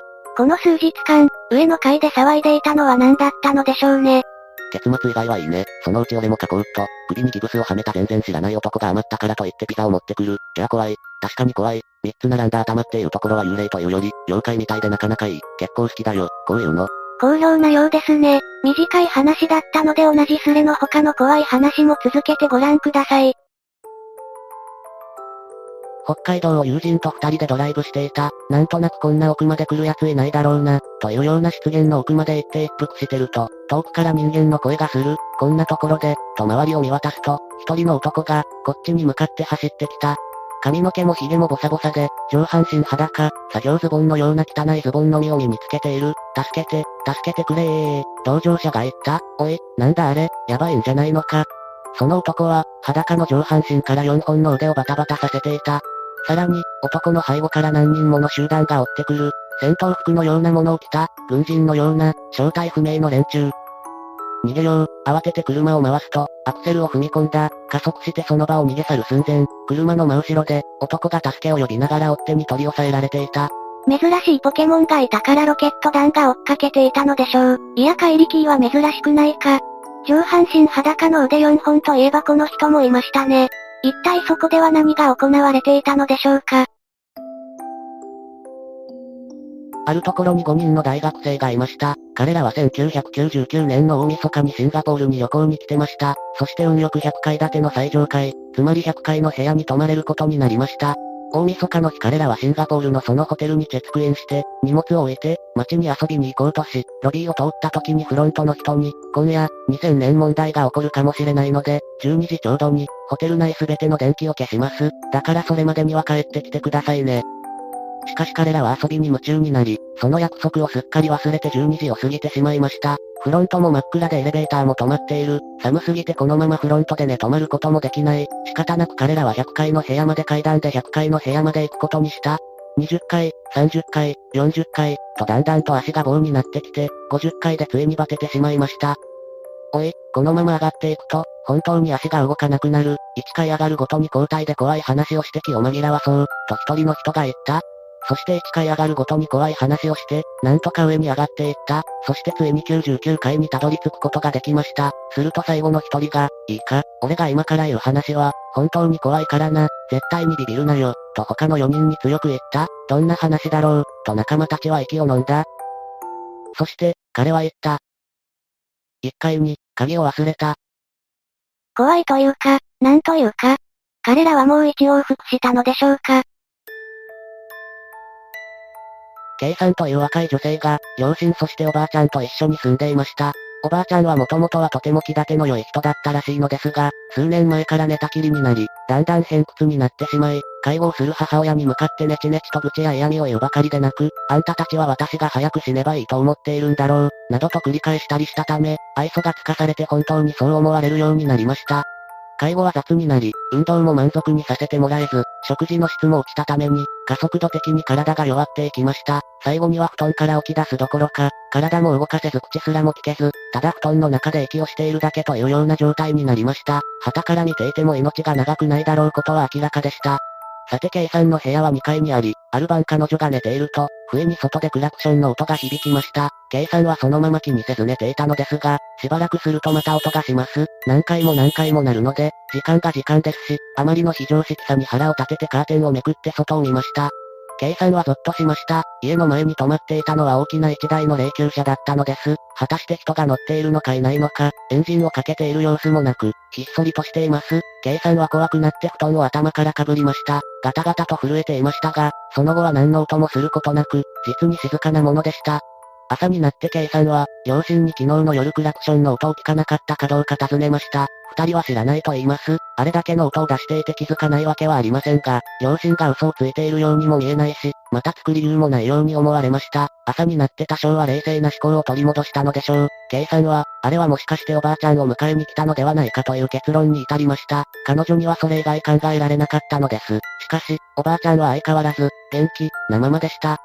翌日の夜にも霊柩車はやってきました。次の夜もです。計算は無視しようとしたのですが、不思議なことに計算が2階から車を見下ろさない限り、クラクションの音は絶対に鳴りやまないのでした。恐怖でまんじりともしない夜が続いたため、計算は次第にノイローゼ気味になっていきました。7日目のことです。両親がある用事で親戚の家に出かけなくてはならなくなりました。本当は K さんも行くのが望ましく、また本人も他人には言えない理由でそう希望したのですが、おばあちゃんがいるので誰かが必ずそばにいなくてはなりません。K さんはご存知のようにノイローゼで精神状態が優れなかったために、両親は半ば強制的に留守番を命じつつ、二人揃って車で出て行きました。K さんは恐怖を紛らわそうとしてできるだけ楽しいテレビ番組を見るように努めました。おばあちゃんの部屋には怖くて近寄りもせず、食べさせなくてはいけない昼食もそのままにして放っておきました。さて両親は夕方には帰ると言い残していきましたが、約束の時間になっても帰ってくる気配がありません。時刻は夜9時を回り、やがて12時が過ぎ、いつも霊柩車がやってくる時間が刻一刻と迫ってきても、連絡の電話一本すらないありさまなのでした。果たして、その日もクラクションは鳴りました。K さんはその時1階にいたのですが、間近で見るのはあまりにも嫌だったので、いつもの通りに2階の窓から外を見下ろしました。ところがどうでしょう。いつもはひっそりとしていた車から、何人もの黒い服を着た人たちが降りてきて、門を開けて入ってくるではありませんか。計算はすっかり恐ろしくなってしまいました。そのうちに開花でチャイムの鳴る音が聞こえました。しつこくなり続けています。チャイムは軽いノックの音になり、しまいにはものすごい勢いでドアが、どんどんどんどんどんどん、と叩かれ始めました。K さんはもう生きた心地もしません。ところが K さんの頭の中に、もしかして玄関のドアを閉め忘れてはいないか、という不安が浮かびました。考えれば考えるほど閉め忘れたような気がします。K さんは飛び上がり、ものすごい勢いで階段を駆け下りると玄関に向かいました。ところがドアに到達するその瞬間、玄関脇の電話機がけたたましくなり始めたのです。激しくドアを叩く音は続いています。K さんの足はピタリと止まり動けなくなり、両耳を押さえて叫び出したくなる衝動を我慢しながら、勢いよく受話器を取りました。もしもし、もしもし、もしもし。〇〇さんのお宅ですか？意外なことに、柔らかい男の人の声でした。こちら警察です。実は落ち着いて聞いていただきたいんですが、先ほどご両親が交通事故で亡くなられたんです。あの娘さんですよね？もしもし、もしもし。K さんは呆然と立ちすくみました。不思議なことにさっきまでやかましく叩かれていたドアは、何事もなかったかのようにひっそりと静まり返っていました。K さんは考えました。もしかしてあの霊柩車は両親を乗せに来たのでしょうかおばあちゃんを連れに来たのでなく、そういえば、おばあちゃんはどうなったのだろうその時後ろから肩を叩かれ、K さんが振り返ると、動けないはずのおばあちゃんが立っていて、K さんに向かって笑いながらこう言いました。お前も乗るんだよ。うわぁオチが怖い。なんというか、不気味というより、純粋に怖い、脅されてる怖さって感じだな。いやーなかなか読ませる。これは久々のヒット。住民たちにも好評なようでした。霊柩車を呼びつけられるおばあちゃんは何者なんでしょうね。いかがでしたか？初期のシャレコ忘れからの話でした。私は4本腕の男が気になりましたね。見た目は普通じゃない男が助けを求めながら追われている。短いながらも面白かったです。皆さんはこれらの話をどう思いましたか？ぜひ感想をお聞かせください。ご視聴ありがとうございました。また見てね。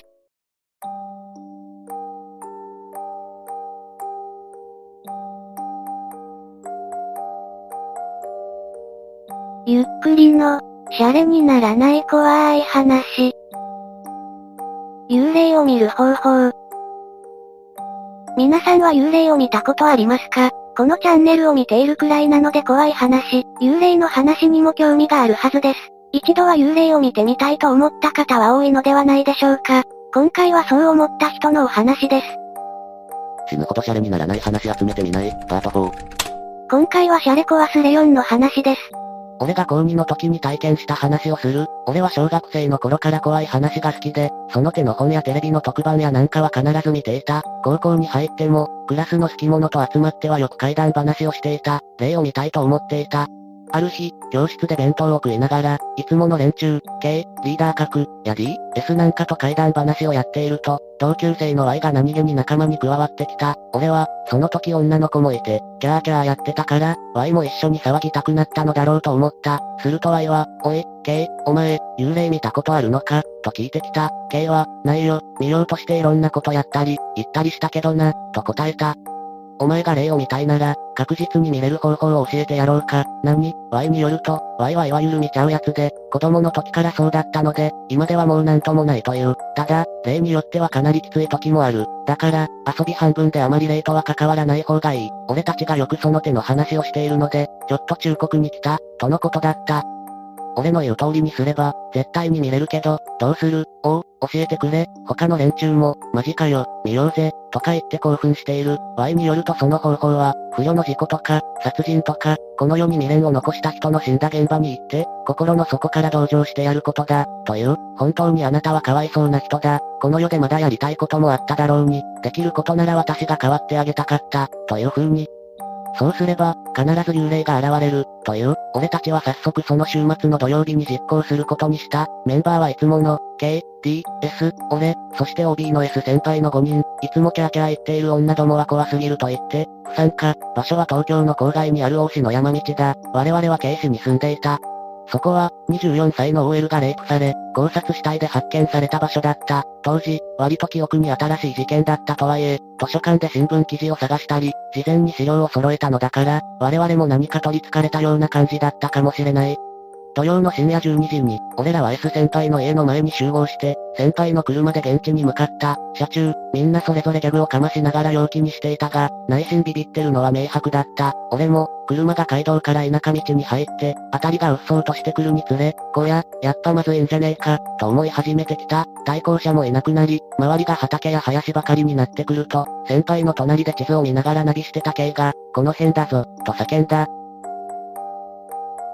声が上ずっているのがわかる。時計を見ると1時半を少し回っていた。車を道の端に止めて、俺たちは現場を探すことにした。俺はカセットテープレコーダーと懐中電灯、それと密かに持ってきたお守りをポケットに入れて外に出た。D がコンビニで買った。映るんです。でその辺をバシバシ撮ってる。S 先輩が車に残り、ヘッドライトを消すと、いきなり暗闇になったが、道沿いの街灯と月明かりで割と周りが見える、山の方へと続く脇道を50メートルくらい入り、現場らしきところを探していると、さすがに背筋が冷たくなってくる、ここら辺で人が殺されたんだ。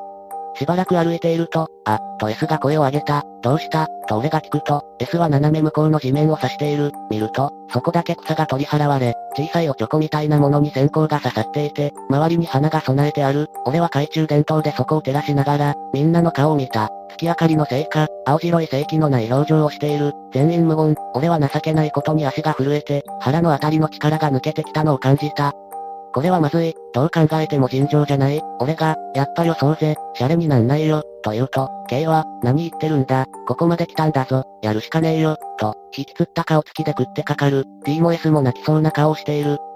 本当に出てきたら、どうすんだよ、D がか細い声を上げる、バカタレ、それを見に来たんだろうが、でも、逃げればいいよ、K も怖いに違いない、必要以上に大声で怒鳴る、結局 K の勢いに負け、霊を呼び出すことになった、全員で目をつむり、花が備えてある場所に向かって両手を合わせ、1、2の3で同情する。俺はカセットを録音状態にして、足元に置いている。全員両手を合わせ、みじろぎもしない。あたりからは、虫の鳴き声と、時々吹く風にそよぐ葉の音以外は何も聞こえてこない。俺は目をつむりながら、〇〇さん、名前は調べてあった、頼みますから出てこないでください、と一心不乱になって祈っていた。俺は、冗談じゃない、幽霊なんて見てたまるか、と思っていた。あれほど見たがってたのに、いい気なものである。しばらくそうしていると、実際は1分も経っていないと思う。今から思えば、一瞬周りの空気が変わったような気がした。なんていうか、密度というか濃さというか、そして、口の中がおかしい、妙にきな臭いような、錆臭いような感じになってきて、これは恐怖で喉がカラカラになったに違いない、あるいは貧血の前触れかも、などとあれこれ考えていた。すると、あう、わわわーと声にならない叫びが上がった。と、どうした？俺は飛び上がり、他の連中を見た。K が座り込んで、口を大きく開けたまま前方を凝視している。見ると、女が仰向けに寝転がって、首だけ起こしてこちらを見ている。俺は頭が真っ白になった。まるで映画のワンシーンをスローモーションで見ている感じとでも言おうか。じゃあ、転げるようにその場から逃げ出し、元来た道をめちゃくちゃに走った。前方を D と S が走ってるのが分かった。あれ、K は、それにカセットを忘れた。信じてもらえないかもしれないが、大パニックの最中に俺はそんなことを考えていた。そして後ろを見ると、さっきの場所に K がまだいるのが見えた。やばい、俺は引き返し、カセットをひったくると座ったままの K の頭をボカッと殴った。女の方を睨みつけるように見ると、さっきの体勢のままだったが、体の輪郭がキラキラし始めて、体は、なんというか、シャボン玉がだんだん薄くなって透明になり、消えていくように、消えてしまった。俺は呆然としている系を引っ張っていく道すがら、出てくるなと言ったのに出てきやがって、という怒りでいっぱいだった。もちろん、今から思えば非常に身勝手なのだが、その時はそう思ってた。先輩の車まで来ると、D と S が狂ったように手招きしてる。早く来い、何してる、逃げるんだ。猛スピードで車を走らせている先輩に、一部始終を話すと、マジかよ、と顔をこわばらせ、しきりにバックミラーを覗く。K によると、一瞬腰が抜けて動けなくなり、その間中、あの女と目が合っていたらしい。車中、全員で目撃したことを言い合い、間違いなく一致していることを確認した。あれはやはり幽霊だったのだ。殺された女の霊が出てきたのだ。そう考えるのが一番自然だ。そう結論付けた。翌日曜日、俺たちは K の家に集まって、Y を待っていた。昨日の出来事を全部話し、幽霊が見れる Y に判断してもらおうというわけだ。しばらくして Y がやってきた。俺たちを見て、どこか沈んだ顔をしている。昨日の一部始終を話すと、やっぱりな、と言った。なんか嫌な予感がしてたんだ。本当にやっちまったんだ。お前が言い出しってなんだからな。K が毒づく。いくらなんでも強姦されて殺された女なんて、お前言っただろう。この世に未練がある奴って。で、お前同情したのかああ、当たり前だ。K が言う。俺は出てくるな。と念じた。俺が言う。俺もだ。俺も、D と S が言う。あれはやっぱり幽霊か。俺が聞くと、Y は、ああそうだよ、間違いないね、と言った。俺はあの女と見つめ合っちゃったんだからな、と K が弱々しく笑った。今、お前の肩に乗ってるよ、と Y が言った。その年の冬、K は休学し、翌年退学した、家族揃って長野に引っ越していった、理由はあえて言わない、後から考えて、俺にはわからないことがある。Y は最初、俺たちを心配して、霊にあまり関わるなと言いたくて近づいてきたのではなかったか。なのに、あえて霊の呼び出し方法を教えたのはなぜか。K が引っ越ししてから、Y が C 子と付き合い出したのも偶然か。C 子は K の彼女だった。あの日、Y が近寄ってきた日も C 子は K のそばにいた。多分俺の妄想なのだろう。今となってはどうでもいいことだ。それから、あのカセットを翌日全員で聞いた。ザーッという音の中にかすかに、苦しい、苦しい、と女の声が入っていた。Y は、苦しい、苦しい、と言ってる、というが、俺には、悔しい、悔しい、に聞こえた。長くて申し訳ない。以上、俺の体験談だが、マジで霊を見たい人はどうぞ。でも、その勇気があなたにあるかな。不謹慎な考えで事件現場に行くべきではない、という典型的なパターンでした。そもそもこれ、霊を見る方法というか取り憑かれる方法な気がしますがね。霊が見たい方は試してください。私は一切責任を取りませんが、少し短めでしたので、このスレナイの他の話も見てみましょう。関西人。今から4年ほど前の今ぐらいの季節の話です。夜の11時頃、東大阪まで彼女を車で送って、奈良の自宅へ帰ろうとしていたんですが、半な道路の上り道に入ってすぐちょっと眠気が出てきたため、空気を入れ替えようと指が出る程度に少し窓を開けました。平日だったので周りには他の車が走っておらず、とても静かでした。2、3ヶ月前にネズミ取りにやられたばかりでそれ以来おとなしく走っていたのですがこの時間で周りに誰もいないし、この道はネズミ取りの場所が決まっていたのでちょっとアクセルを踏み込んで夜景の見える場所まで飛ばそうと考えました。何度かカーブを切った後、直線になったのでスピードを緩め、打力で走っているとピチピチピチという音が聞こえてきました。すぐタイヤに石が挟まった音だと気づき、広くなった場所で車を路肩に寄せて後輪のあたりをチェックしていると、突然背後から慣れ慣れしく、どうしたん？と声をかけられました。一瞬心臓が飛び出るほどびっくりしたんですが、すぐ気を取り直して相手の顔を見ると、二十歳くらいの気の弱そうな青年でした。別に大したことじゃないので内心放っておいてくれと思いましたが受験にする理由もないので、タイヤに石が挟まったみたい、と言うとすぐ、これちゃう、と言って彼が指さしたのでそこを見ると結構深く石が突き刺さっていました。手焼きの枝では取れそうにないので車に積んでいる工具を出そうとすると彼はすかさず、これ使い、とドライバーを差し出してくれました。すぐ石ころを取ってドライバーを返そうと立ち上がると彼はいつの間にか車を離れ道の上の方に向かって歩いていました。ありがとう、これ、と結構大きい声で呼んだのですが彼は気づかずに上の方に止めてある白い車に向かって歩いていき、ドアを開けて乗り込んでしまいました。車までは60メートルくらいの距離でしたが僕は自分の車に乗り、彼の車のそばまでゆっくり寄せようとして唖然となりました。さっき開けるところを確かに見たのに車にはドアがないのです。そればかりか止めてある場所は草むらの中、タイヤもなく窓ガラスもなく捨てられている車だったのです。もちろん人の気配はありません。慌てて手に握っているドライバーを見ると手に赤サビがつくようなサビだらけのドライバーでした。僕は急に怖くなり助手席の窓を開けて草むらへドライバーを投げ捨て車を加速させました。すると突然耳元で、乗せてってや、という声が聞こえました。無我夢中で家までたどり着いたのですが、途中の信号が青だったのか赤だったのかどの道を通ったのかも覚えていません。その後身の回りにはおかしなこともなく平穏に過ごしています。不思議な出来事でした。ドライバー化したるから乗せてってくれや、的な感じだったのでしょうかね。関西弁のためかあまり怖く感じないのは私だけでしょうか。増えてる。大学生の A は人をからかうのが好きで、例えばレストランに仲間4人で入り、店員が、4名様ですねと言うと A は、よく見ろよ、5人だろう、と言って脅かすのだ。結構しつこくやるので、A には本当に何か見えるんじゃないかと思うけれど、A は人の反応を見て、嘘だよ、とゲラゲラ笑う。周りの友達も何度も注意するけど一向にやめないのだ。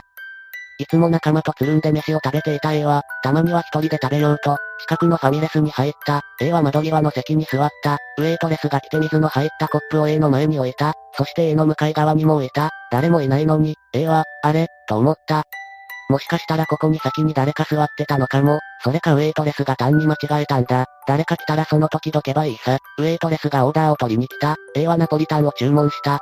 店には他の客はいなくなってしまったので、A はやっぱり水はウェイトレスの間違いだと思った。しばらくしてナポリタンが A の前に置かれた。そして A の向かい側にも、A は激怒してウェイトレスに行った。なんで俺一人しかいないのに、二つも出すんだ。ウェイトレスはびっくりして、あれ、さっきは二人いたのに、レジにいた店員も A と入ってきたのは二人だったという。A は非常に憤慨して店を出てしまった。A は怒りつつも自分がいつもやっているいたずらをやり返されたようで、もうこんな立ちの悪いことはやめようと心に決めた。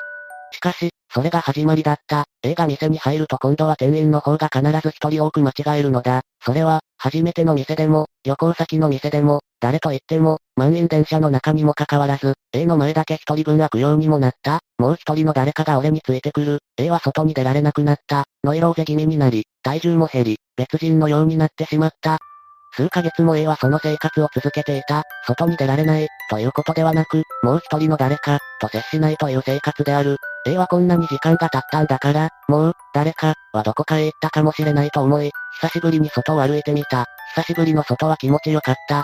A はそのままレストランに入った。レストランの中は割と人もいて、明るい感じだった。A は普通の席はまだ少し抵抗があるので誰もいないカウンターに座った。自分がなんでこんなことで悩んでいたんだろうと思わせるくらい清々しい気持ちだった。いらっしゃいませ。店員がカウンターの A の前に水を置いた。そして A の横にも、その横にも、その横もその横もその横も水を置いたのだった。終わり。気がついたら増えちゃいましたね。てか集団でカウンター席を占領するんじゃないよ。乗せたのは、あるタクシー運転手が〇〇〇、地名、を通りかかると3人の若い女の子たちが手を挙げて立っていた。お客さんだ、とすぐに車を寄せ、女の子たちを乗せたそうです。どちらまで、と聞くと女の子のうちの一人がお腹が痛いと言っているので、近くの病院まで連れて行ってほしいとのこと。見ると、痛がっている女の子はかなり顔色が悪く、苦しそうである。運転手は、それは大変だ、と、とりあえずここから近くにある県内でも有名な T 病院に向かうことにした。病院に着くと、女の子たちは、私はこの子、腹痛で苦しんでいる女の子、のそばに付き添っていたいので、すみませんが、病院の人を呼びに行ってもらえませんか、と運転手にお願いしたそうです。運転手は引き受け、タクシーを降りて病院の受付に向かいました。そこで看護婦さんに事情を話し、タクシーの中にいる子の様子を見てほしいことを伝えました。看護婦さんは承諾し、運転手さんを受付に残し駐車場へ。しばらくして看護婦さんは青ざめた顔で戻ってきました。あなたはなぜこんなことをするのですか？看護婦さんは言いました。運転手さんにはその言葉の意味がわかりません。なぜこんなことをするのですか？再び看護婦さんは言いました。どうしてあなたは車に死体を乗せているのですか？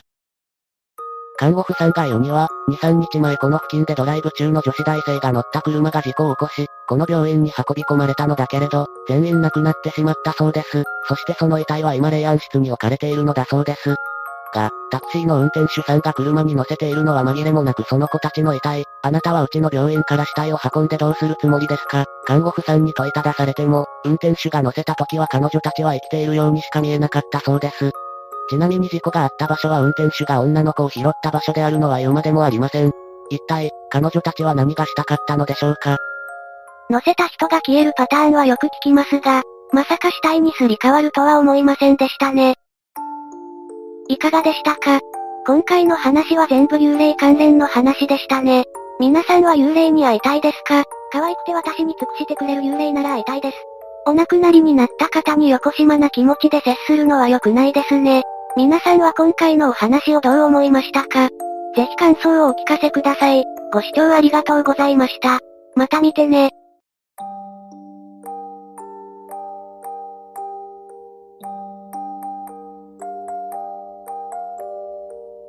ゆっくりの、シャレにならない怖い話。地下の丸穴。自身が体験した不気味で恐怖の体験をネットに書き込む者がいた。ちなみにこれは2チャンネルではなく閉鎖された怖い話の投稿サイトに書き込まれたものです。これは17年前の高校3年の冬の出来事です。あまりに多くの記憶が失われている中で、この17年間、わずかに残った記憶を頼りに残し続けてきたメモを読みながら書いたので、細かい部分や会話などは勝手に補足や修正をしていますが、できるだけ誇張はせずに書いていきます。私の住んでいたふるさとはすごく田舎でした。思い出す限り、田んぼや山に囲まれた地域で、遊ぶ場所といえば、原付バイクを1時間ほど飛ばして市街に出て、カラオケくらいしかなかったように思います。そんな片田舎の地域に1991年突如、某新興宗教施設が建設されたのです。建設予定計画の段階で地元住民の猛反発が起こり、私の親もたびたび反対集会に出席していたような気がします。市長や県知事に嘆願書を提出したり、地元メディアに訴えかけようとしたらしいのですが、宗教団体側が、ある条件を提示し、建設が強行されたそうです。条件については地元でも様々な憶測や噂が飛び交いましたが、おそらく過疎化が進むしに多額の寄付金を寄与することで、自治体が住民の声を見て見ぬふりをした、という説が濃厚でした。宗教施設は私たちが住んでいる地域の端に建てられましたが、その敷地面積は、東京ドームに換算すると2、3個分程度の広さだったと思います。過疎化が進む片田舎の土地は安かったのでしょう。高校2年の秋頃に施設が完成し、親や学校の担任からは、あそこには近づくな、あそこの信者には関わるな、と言われていました。私たちはクラスの同級生8人くらいで見に行ったのですが、周りがすべて高い壁で囲われ、正面には巨大な門があり、門の両端の上の部分に、恐ろしい顔をした般若みたいなものが彫られていました。それを見た同級生たちは、やばい、悪魔教じゃ悪魔教じゃ、と楽しそうに騒いでいましたが、そういう経緯から、学校ではあの宗教を、悪魔教や、般若団体などと、わけのわからないあだ名で呼ぶようになりました。たまに暇な時などは、同級生ら数人で好奇心と興味と暇つぶしに、施設周辺を自転車でぐるぐるしていましたが、不思議なことに、信者や関係者を見たことは一度もありませんでした。あまりに人の気配がなく、特に問題も起きなかったので、次第にみんなの関心も薄れていきました。高校3年になり、宗教施設のことは話題にもならなくなっていたのですが、ある日、同級生の映画、あそこに肝試しに行かんか、と言い始めました。映画読には、親から聞いたけど、悪魔教の建物に可愛い女が出入りしとるらしい。毎日店に買い物に来とるらしいで、A の実家は、地域内で唯一そこそこ大きいスーパーを経営していました。A の両親は、毎日2、3万円分も買い物をしていく、悪魔教に、すっかり感謝しているようでした。A は、俺の親は、あそこの信者はおとなしくていい人ばかりって言いよったよ。怖くないし、行ってみようや。私やその他の同級生も、遊ぶ場所がなく毎日退屈していましたので、じゃあ行くか、ということになり、肝試しが決定しました。メンバーは、私と A と B と C と D、同じクラスの5人、と、後輩の E と F の、全員男の7人になりました。7人もいれば怖くないでしょう。みんなも軽い気持ちで行く雰囲気でした。待ち合わせは施設にほど近い、廃郵便局の前になりました。私が到着すると、ABC と E は来ていたのですが、D と F が30分近く待っても来なかったので、5人で行くことになりました。施設の近くに自転車を停車させ、徒歩で施設の門へ、うわ夜中はやっぱ怖いわ、や、懐中電灯をもう一つ持ってくりゃよかったね、などと話していました。巨大な門の前まで来ると、門からかなり離れた敷地内の建物の1箇所に電気がついていました。うわぁ信者まだ起きとんじゃね。悪魔呼んだりしとんかね。などと軽口を叩いていましたが、C が、これ、中に入れんじゃん、と言いました。すると A が、俺が知っとるよ。横を曲がったとこに小さい門があってそっから入れる、と言いました。ええー、なんで早く言わんのんや、とか言いながら、壁伝いを歩き、突き当たりを横に曲がり、少し歩くと壁に小さな扉がありました。A が手で押すと、向こう側に開きました。人一人ようやく通れる扉を、5人で順番に通って中に侵入しました。その後は懐中電灯をつけたり消したりしながら、さら地の敷地内をぐるぐるしていました。なんもないじゃん。建物に近づいたらさすがにやばいよの、など、小さな声で雑談していたのですが、あまりにも何もなくつまらないので、施設に近づいてみることにしたんです。敷地内は正面の門からは長々とした100メートルくらいの完全な更地で、その先に大きな施設が3棟並んでいました。よく覚えていませんが、とても奇妙な外観をしたデザインの建物でした。施設周辺をこそこそ歩いていると、施設と施設の間に明かりのついた綺麗な公衆トイレの建物がポツンとあり、トイレがある場所一帯は白い綺麗なコンクリートで舗装されていて、ベンチまでありました。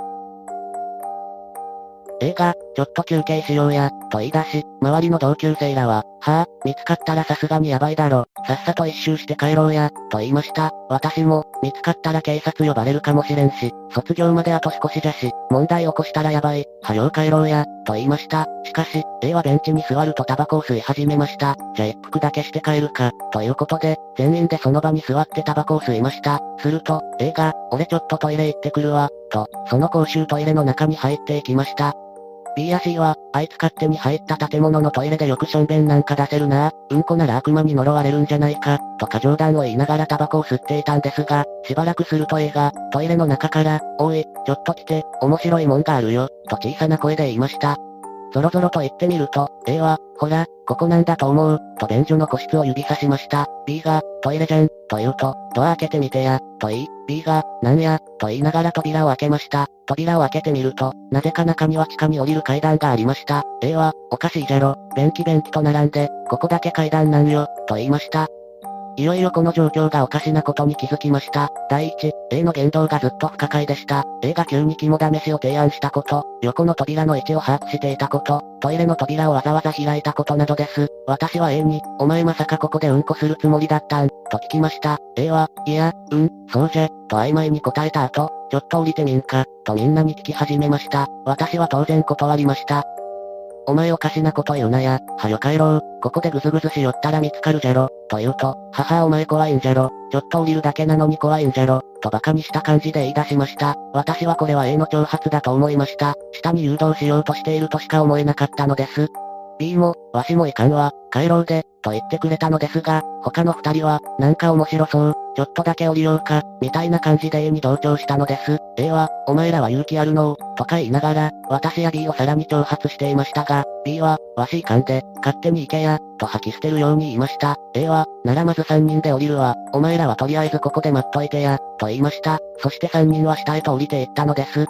私と B の二人はトイレの外には出ず、中で待っていました。トイレの周辺は施設に挟まれた形で、窓も多数あったため、どこの窓から見つかるかわからないと思い、トイレ内で待機していました。B は、おい、A ってなんか変じゃないか、と聞いてきました。私は、今日の A はおかしい。なんか最初っから俺らをここに連れてきたみたいな感じがする、と答えると、B も、わしもそう思いよった、と言いました。その後は B と一緒に、今夜のことや見つかってしまった時の対処法などを話していました。5分近く経った頃、ちょっと遅くないか、と私も B もイライラし始めました。B は、もう二人で帰るか、と言い出したのですが、二つあった懐中電灯のうち、二つとも A たちが持って降りてしまったので、暗闇の中あの小さな横の扉を発見するのは時間がかかると判断し、しぶしぶ待っていました。すると、遠くの方から足音が聞こえてきたんです。ザッザッザッという、複数の足音が遠くから聞こえてきました。私も B も一瞬で緊張しました。私たちは小声で、やばい、人が来た、まずいで、と囁き合いました。場が張り詰めた雰囲気に変わりました。足音は遠くからでしたが、どの方角からの足音かわからなかったですし、今外に出ても私たちは施設内の方向や構造がわからないので、見つかってしまう可能性がありました。B が、やばい、近づいてきとるで、どうする、と、かなり慌てた感じで言っていました。私も内心は心臓がバクバクしながら、こっちに来るとは限らんし、来そうなら隠れよう、と言いました。しかし、確実に足音は私たちのいるトイレに近づいてきていました。その時、B がいきなり階段ではない他の大便の個室の扉に手をかけました。しかし開きません。隣の個室もなぜか開きませんでした。B は、クソ、しまっとる、あクソ、と小さな声で叫びました。足音はおそらく15メートルくらいまで近づいてきています。直感的ですが、私はその時、足音の連中は間違いなくトイレに来ると確信していました。B もきっと同じ予感がしていたのだと思います。私も B もじっと立ち尽くしたままでした。B は、仕方ないわ、降りよう、と言い出しました。私は、え、マジで、と返事をしました。あの得体の知れない階段を降りるのはすごく嫌でしたが、トイレ内にはもはや隠れる場所もなく、走り出したところで、暗闇の中でしかも場所がよくわからないので、捕まるだろうと思いました。深夜の宗教施設という特殊な状況下で、判断力も鈍っていたのかもしれません。足音がもうすぐトイレ付近に差し掛かる中、私と B は個室の扉を開き、足音を忍ばせながら下への階段を降りました。階段はコンクリート作りの階段で、長い階段なのかと思っていましたが、意外にも10段くらいで下に着きました。真っ暗闇なので何も見えないのですが、前を歩いていた B が、降りた突き当たりの目の前にあったのだろう扉を開きました。中には部屋がありました。部屋の天井にはオレンジ色の豆電球がいくつかぶら下がり、部屋全体は淡いオレンジ色に包まれていました。私と B はその部屋に入ると、扉をそっと静かに閉めました。部屋を見渡すと、15畳くらい、よく覚えていません、の何もないコンクリート作りの部屋で、真ん中には大きく円状のものがぶら下がっていました。説明しにくいですが、巨大な鉄製のフラフープみたいなものが縦にぶら下がっている感じです。そのフラフープは、部屋の様子見の壁につくくらい巨大なものでした。私と B はそんなのを気にせずに、扉の前で硬直していましたが、私が、A たちは、おらんじゃんと小さな声で言うと、B は、わからん、わからん、と、引きつった表情で言っていました。そして、私たちが聞いていた足音が、旅館通りトイレの中に入ってきたのがわかりました。真上から足音がコンクリートを伝って響いてきました。その足音は3、4人くらい、私たちはじっと動けないまま、扉の前で立ち尽くしていました。何やらブツブツ話し声が聞こえてきましたが、内容まで聞き取れません。話し合うような声に聞こえましたし、それぞれが何かをブツブツつぶやいているようにも聞こえました。B は下をうつむいたまま目を閉じていました。どのくらい時間が経ったのかわかりません。私は何か楽しいことを思い出そうとして、当時流行っていたお笑い番組、爆笑、プレステージを必死に思い出していました。いつの間にかトイレ内のブツブツつぶやく声は、3、4人から10人くらいに増えていることに気づきました。上にいる連中は、私たちがここに隠れていることを知っているのではと思いました。怖くてガタガタ震えてきました。ブツブツブツブツと気味の悪い話し声に気が遠くなりそうでした。突然ブツブツつぶやく声が消えると、ガタンと扉が2つ連続して開く音が聞こえた後、さらにガタンと音がしました。そのガタンはトイレの個室を開く音だとすぐにわかり、鳥肌が立ちました。他の個室には最初から人が入っていたんじゃないか。私と同じように B がその可能性に気づいたのかどうかはわかりませんが、さっきは鍵が閉まっていたのですから、外から開けたのではなく、個室から誰かが出てきたんだと思ったのです。そして、階段を降りる足音が聞こえてきました。限界でした。階段を降り切るまで15秒とかからないでしょう。私は B の腕をぎゅっと掴みました。階段を降りる足音が中間地点くらいになった時、B は、うわー、と情けない悲鳴を上げながら私の手を振り払い、部屋の奥に走り出しました。その時です。B 側の丸岩をぴょんとジャンプした瞬間、一瞬で B の姿がなくなったのです。私はただただ唖然としました。フラフープ状の丸岩の向こう側に飛び越えるはずなのに、B が忽然と姿を消してしまったことに、恐怖よりも放心状態になりました。私は扉から少し離れ、扉とフラフープの間に立っていました。謝ろう、と思いました。すみません、勝手に入ってしまいました。本当にすみません、そう言おうと思いました。扉がゆっくり開きました。開いた扉の隙間から、わざとらしくロイッと顔だけが現れました。王冠のようなものをかぶった老人が、顔だけ覗かせこちらを見ていました。満面の笑みでした。おじいさんかおばあさんかはわかりませんでしたが、長い白髪王冠をかぶったしわくちゃの老人が、満面の笑みで私を見ていました。それは見たこともない悪意に満ちた笑顔で、私は一目見て、これはまともな人間ではないと思いました。話が通じる相手ではないと思ったのです。その老人の無機質な笑顔に一瞬でも見られたくないと思い、ハウヒャ、と情けない悲鳴が喉の奥から勝手に出てきて、私もまた B と同じようにフラフープ状の輪に飛び込みました。目を開くと病室にいました。頭がぼーっとしていました。腕には注射針が刺さり、私は仰向けに寝ていました。上半身を起き上がらせるのに3分近くかかりました。窓を見ると綺麗な夕焼けでした。部屋には人はおらず、個室の病室でした。何も考えられずただぼーっとしていました。どのくらいの時間ぼーっとしていたかわかりません。しばらくすると、ガチャとドアが開き看護婦さんが現れました。看護婦さんはかなり驚いた表情で目を見開くと、そのままどこかに駆け出しました。私はそれでもぼーっとしていました。その後は担当医や他の医師たち数人が来て、私に何かを話しかけているようでしたが、私はぼーっとしたままだったらしいです。その後時間が経ち、意識もだんだんと鮮明になってきました。医師からは、さっき〇〇くんの家族呼んだからね、〇〇くんは長い時間寝ていたんだよ。でも心配しなくていい。もう大丈夫だよ。と、意味不明なことを言われました。起きてからも時間の感覚がよくわからなかったのですが、やがて母らしき人と若い女の子が、泣きながら病室に入ってきました。それは母ではありませんでした。それに私の名前は〇〇でもありません。母を名乗る女性は、よかった、よかった、と泣いて喜んでいました。若い女の子は私に、お兄ちゃん、お帰り、と言いながら、泣き崩れてしまいました。しかし、私に妹はいません。三つ離れた大学生の兄習いましたが、妹などいません。私は、誰ですか誰ですかと何度も聞きました。医師は、後遺症でしょうが時間が経てば大丈夫だと、みたいなことを、母らしき女性や妹らしき女の子に励ますように言っていました。今夜は母さんずっといるからね、と言われました。私は寝たまま色々検査を受け、その際医師に、僕は〇〇でもないし、母も違うし妹もいません、と言いました。しかし医師は、うーん、記憶にちょっと、うーん、と首をかしげていました。〇〇くんはね、2年近く寝たきりだったんだよ。だから記憶がまだ完全ではないんだと思うよ、と言われました。そう言われても、私はショックな感情すらありませんでした。現実に今起きていることが飲み込めなかったので、ショックを受けることさえできなかったのです。医師は言葉を選びながら、私を必死に励ましていました。母らしき人は、記憶喪失にショックを受けて号泣していました。私は、トイレに行く、とトイレに行きました。立ち上がる際に足が異常に重く、なかなか立ち上がれずにいると、医師や看護婦や妹らしき人が手伝ってくれました。トイレに行くと、初めてあの夜のことを思い出しました。不思議ですが、目覚めてからの数時間、一度もあの肝試しのことは思い出さずにいました。トイレがすごく怖かったのですが、肩を貸してくれた石やついてきた母や妹がいたので中に入りました。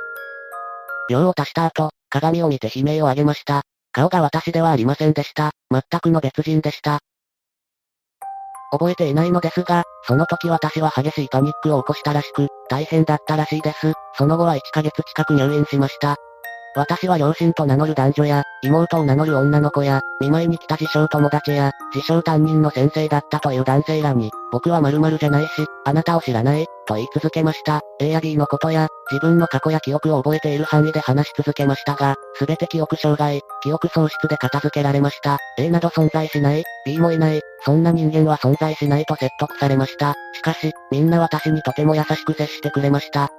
医師や周りの話だと、私は学校帰りに自転車のそばで倒れているところを通行人に発見され、そのまま病室に担ぎ込まれたそうです。私に入ってくるこの世界の情報は、どれも聞いたことがないものばかりでした。例えば、ここは神奈川県だよ、と言われた時は、私は神奈川県など知らないし、そんな県はなかったはずでした。通貨単位も円など聞いたこともない、東京など知らない、日本など知らない、という感じです。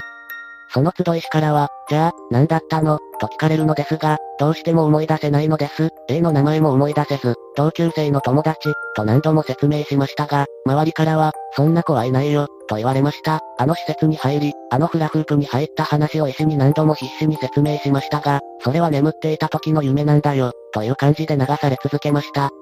しかし、恐ろしいことに私自身、自分は記憶喪失なんだ、前の人生や世界は全部寝ていた時の夢だったんだ、と真剣に思い始めていたのです。記憶喪失な上に、別人格、別世界の記憶が上書きされている、と信じ始めていたのです。どちらにせよ私には、別人としての人生を生きていくことしか選択肢はありませんでした。退院後に父や母や妹に連れられ自宅に戻りました。思い出せないと両親から聞かれましたが、それは初めて見る家に初めて見る街並みでした。私はカウンセリングに通いながら、必死にこの新しい人生に順応しようと思いました。私に入ってくる単語や情報には、違和感のあるものとないものに分かれました。都道府県名や国名はどれも初めて聞いたものばかりですし、昔の歴史や歴史上の人物も初耳でしたが、大部分の日常単語については違和感はありませんでした。テレビや新聞、椅子やリモコンなどの日常会話は全く違和感ありません。最初は家族に馴染めず、敬語で話したり、パンツや下着を洗われるのが嫌で自分で洗濯などしていましたが、不思議なことに本物の家族なんだと思えるようになり、前の人生は前世か夢だと思うようになりました。そう思えてくると、前の人生での記憶が少しずつ失われていきました。唯一鮮明に覚えていた両親の顔や兄の顔や友人の顔や田舎の街並みも、思い出すのに時間がかかるようになりました。しかし、あの最後の一夜、宗教施設での記憶だけははっきり覚えていました。特にあの満面の笑みの老人の顔は忘れられませんでした。新しい生活にも慣れ、カウンセリングの回数も減り、半年後には高校にも復帰しました。20歳で高校3年生からやり直したのですが、友人もでき、楽しさを感じていました。テレビ番組も見たことがない番組ばかりでとても新鮮でした。神奈川県の都市でしたので、都会の生活もすごく楽しかったのを覚えています。しかし、高校復帰から4ヶ月ほど経った後に、意外な形であの世界とこの世界とをつなぐ共通点が現れました。ちょうど夏休みに、私は宿題の課題のため、本屋で本を探していました。すると、並べてある本の中で、〇〇〇〇という文字が目に入りました。宗教関連本でした。〇〇〇〇というのは紛れもなく、私が最後の夜に侵入した新興宗教の名前でした。私は驚愕しました。そして本を手に取り、必死に読みました。〇〇〇〇は、この世界ではかなり巨大な宗教団体というのが分かりました。私のいた世界では、名前も聞いたことがない無名の新興宗教団体だったのに、こちらでは世界的な宗教団体だったのです。それから私はその宗教の関連本を何冊も買い読み漁りましたが、それは意味がない行為でした。読んだからといって何も変わりません。戻れるわけでもなければ、誰かに私の過去を証明できるような事実でもありません。周りに話したところで、それは意識がなかった時に〇〇〇〇が夢に出てきただけだ、と言われるだろうと思ったからです。それに、親切にしてくれる新しい家族や友人たちに、迷惑や心配をかけたくなかったのです。せっかく高校にも復学し、過去の話をしなくなった私に対して、安心感を感じてくれている周囲に対しての申し訳なさ。また、カウンセリングに通う苦痛を考え、私は見て見ぬふりをすることにし、普通に人生を送ってきました。17年が経ち、私も今は都内で働くごく普通のサラリーマンです。ではなぜ今更こんなことを書き記そうと思ったか？というと、先月、私の自宅に封書の手紙が届きました。匿名で書かれた手紙の内容は、突然で申し訳ありません。私はあなたをよく知っています。あなたも私をよく知っているはずです。あなたを見つけるのにとても長い時間と手間がかかりました。あなたは〇〇という名前ですが、覚えていますか？また必ず手紙を送ります。この手紙の内容は誰にも言わないでください。あなたの婚約者にも、よろしくお願いします。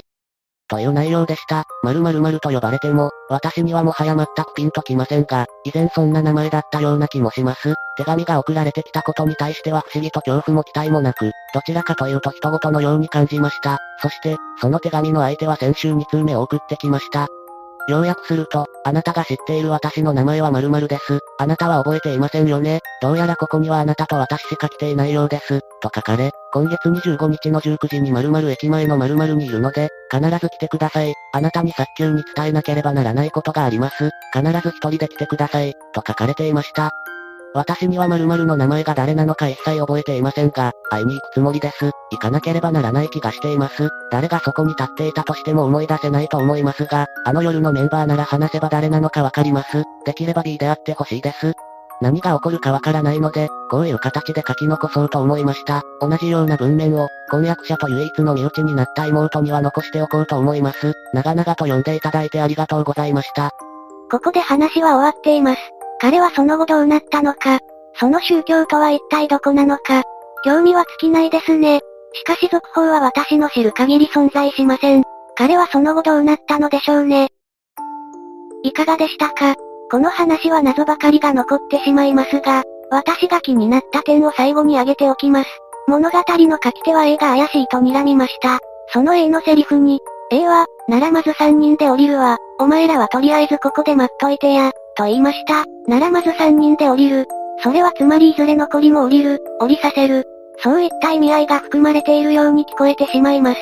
つまりやはり A が鍵を握っている、と感じてしまいますね。あくまで書き手が思い出しながら書いたであろうことなので、言葉尻に意味はないかもしれませんがね。もう一つ気になるのは、元の世界で見ていたという番組、爆笑プレステージ、というお笑い番組です。元の国名や通貨単位を忘れていてもその番組は覚えてる。つまり、その番組はめちゃくちゃ面白かったのでしょう。そういうことにしておきましょうか。爆笑プレステージとかいうお笑い番組、好き。誰かがこんなスレを立てています。他にもこっちの世界に迷い込んだ人がいるのでしょうかね。ちなみにこのスレに他にレスはありませんでした。他にも知恵袋系のサイトに、爆笑プレステージの思い出を教えて、昔よく見てたはずなんですけど誰も知らないって言うんです。どなたかご存知ないですか？こんな投稿がありました。それに対して、ネタです。有名な2チャンネルの異世界話、怖い系でその番組のタイトルが出てた気がします。ネタだったら私が騙されただけですが、本当だったら投稿者さん異世界からも来てしまった可能性あるじゃないですか。めっちゃマジレスで返されてました。あとラノベ作家の成田陽子先生もツイッターで、地下の丸い輪っかをくぐって異世界、こっちの世界に飛んできた話で一番すごいと思ったのは、お金の通貨や地名などを全て忘れた人間の中にも唯一残り続けた、爆笑プレステージという異世界のテレビ番組、きっと登場する芸人は全員くねくねとかですよ。皆さんこの番組が気になって仕方ないようですね。やはり相当面白かったのでしょう。皆さんはこの話をどう思いましたか？ぜひ感想をお聞かせください。ご視聴ありがとうございました。また見てね。